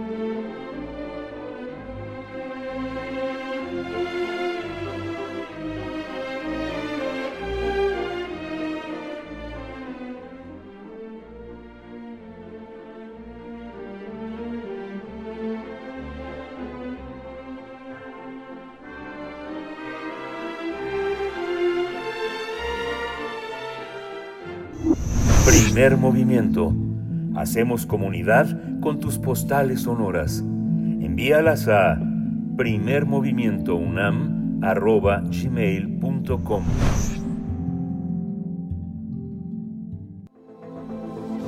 El crisol de la química. Ya está en la línea el doctor Plinio Sosa, académico de tiempo completo de la Facultad de Química, dedicado principalmente a, a, la docencia y a la divulgación de la química, un hombre, un hombre inspirador. Y hoy el tema es el sabor inenarrable del chocolate. Doctor Plinio Sosa, bienvenido, buenos días. Ya no está Berenice Camacho, pero aquí estoy yo. Miguel Ángel, buenos días, gracias. Sí, el chocolate es un alimento que se prepara a partir de las semillas del cacao. Los vestigios más antiguos del chocolate datan de la civilización olmeca, algo así como 1500 a 400 años antes de Cristo. Esa cultura floreció en lo que ahora son el sur de México y Centroamérica. Los mayas establecieron las primeras plantaciones de cacao en la península de Yucatán. Siglos después, los mexicas apreciaban mucho el chocolate. Sin embargo, el árbol de cacao solamente se da en climas tropicales, por lo tanto, en la altiplanicie donde habitaban los aztecas, no era posible cultivar el cacao. Entonces, el chocolate realmente era un lujo que se importaba. Los pueblos situados en regiones tropicales subordinados a Tenochtitlan eventualmente pagaban el tributo mediante semillas de cacao. De hecho, el cacao se usaba frecuentemente como moneda. Un pavo podía costar 100 semillas de cacao, un conejo 10, un aguacate fresco 3, ¿no? El cacao era también valorado por las culturas prehispánicas que lo llamaban la comida de los dioses. Más tarde, en 1735, el botánico sueco Carl Linneo retomaría esta idea y bautizaría el árbol del cacao como Teobroma cacao, porque Teobroma en latín significa exactamente lo mismo, alimento de los dioses. A los españoles eh, la bebida prehispánica de cacao les parecía demasiado espumosa, amarga y fría. Así es que poco a poco la fueron transformando en una bebida dulce, caliente y con más sabores. En la primera mitad del siglo XVII, el chocolate ya se había hecho muy popular entre la corte española y pronto su gusto se difundió por toda la aristocracia europea. Desafortunadamente, la nueva moda por el chocolate trajo consigo un próspero mercado de esclavos, ya que el procesamiento del cacao era totalmente manual. Las plantaciones de cacao se extendieron por el mundo a medida que los ingleses, los holandeses y los franceses colonizaban otros pueblos. Eh, la producción artesanal del chocolate continuó así hasta principios de la Revolución Industrial. En 1815, el químico neerlandés Conrad van Houten hizo dos aportaciones significativas. Una, añadió sales alcalinas como el hidróxido de potasio, la potasa, lo cual redujo la amargura del chocolate. Y luego también inventó una prensa hidráulica que permitía eliminar cerca de la mitad de la manteca del cacao, lo cual hace que el chocolate sea más barato y de mayor calidad. En la actualidad, Ghana y Costa de Marfil son los dos principales productores y exportadores de cacao a nivel global. Lamentablemente, la multimillonaria industria del chocolate sigue estando ligada al esclavismo, a la trata de personas y a la explotación infantil. El procesamiento del grano de cacao es lento y laborioso. Básicamente consiste en cuatro etapas. Fermentación, secado, tostado y molido. Durante la fase anaeróbica de la fermentación ocurren un sinnúmero de reacciones bioquímicas que conducen a la formación de aminoácidos y péptidos. Los péptidos son, de alguna manera, los eslabones de las proteínas. ¿sí? Así se llaman las proteínas con pedacitos de aminoácidos. Durante el secado se eliminan agua y también ácidos volátiles como el ácido acético. En esta parte del proceso empieza a desarrollarse el color característico del chocolate. Pero, sin duda, el tostado es el paso más importante del proceso. Durante esta etapa ocurren simultáneamente una gran cantidad de reacciones químicas, dando lugar a la obtención de innumerables sustancias, principalmente las melanoidinas, que son polímeros marrones de una elevada masa molar. Las melanoidinas se forman cuando los azúcares y los aminoácidos reaccionan entre sí a altas temperaturas. A estas reacciones se les conoce como reacciones de Maillard. Las melanoidinas suelen estar presentes en los alimentos que se tuestan o se doran, como las maltas de cebada de algunas cervezas, la corteza del pan, el café e incluso las carnes asadas. Más que hablar del sabor del chocolate, tendríamos que hablar de los sabores del chocolate, porque hay muchísimas sustancias en el chocolate y varias de ellas contribuyen a su sabor, a su color o a su consistencia. De hecho, en el producto ya terminado, después de la fermentación y el procesado, se han identificado del orden de unas 400 diferentes sustancias. ¿sí? Bueno, un recuerdo final. El bosque, la fogata, el tarro de chocolate, las manos calentándose, las guitarras, y Violeta Parra, los calchaquis, Atahualpa Yupanqui, Inti Limani, Tania Libertad, Alfredo Citarrosa, y el calor del chocolate, y el color del chocolate, y el sabor inenarrable del chocolate. Qué, qué, qué, qué interesante, es una reflexión que, que, que, mueve, que mueve muchísimo a la, a la imaginación, porque sí estaba pensando desde ayer que teníamos el título de la, de la participación, Plinio, como realmente cómo, cómo describir el chocolate y ha sido el objeto de, de muchísimas obras literarias, tratar de, de, de, descubrir cómo más que no solo es un sabor, sino es una es, es, una eh, consistencia en la en la lengua, ¿no? Las papilas claro. se eh, las papilas se oscurecen eh, al mismo tiempo que se iluminan otras áreas de la lengua para poder este para poder con él, ¿no? Con esa masa que se va diluyendo en la boca de una manera tan tan lenta, tan suave y que se proyecta hacia la garganta y llega a la nariz, ¿no? Es algo es algo fascinante toda toda esa toda esa química de múltiples, múltiples sustancias como las como las referido, pues te agradecemos muchísimo, Prino. Siempre es una, es una maravilla poder tener esta oportunidad de conversar contigo y de escuchar todas tus composiciones eh, que realmente son una manera de entender la literatura eh, de una manera distinta. claro que sí. Muchísimas gracias. A ti, Miguel Ángel, y nos encontramos aquí de hoy en ocho. Gracias. Nos vamos a despedir de esta emisión de Primer Movimiento. Mi compañera Berenice Camacho llega el próximo lunes. Nos escuchamos mañana en punto de las 7 y hasta las 10 de la mañana. Nos despedimos con música. Es en Carta 98, El Silencio. Así que con esta música nos, eh, nos, nos, nos despedimos. Nos encontramos mañana. Esto fue Primer Movimiento, El Mundo desde la Universidad. Muchas gracias. Radio UNAM presentó Primer Movimiento, El Mundo desde la Universidad, con Berenice Camacho y Miguel Ángel Quemain en la conducción, Frida Saldívar y Violeta Berber, producción, Antonio Quijano y Patricia Zavala, noticias, Miriam Trejo y Rodrigo Mota, coordinadores e invitados, Tamara Quirós, redes sociales, Arturo González y Socorro Montes, operación técnica. Servicio Social, Vicente Pérez e Iván Chavarría. Locución, Tessa Uribe y Juan Stack. Quédate en sintonía con Radio UNAM. Experiencia Sonora.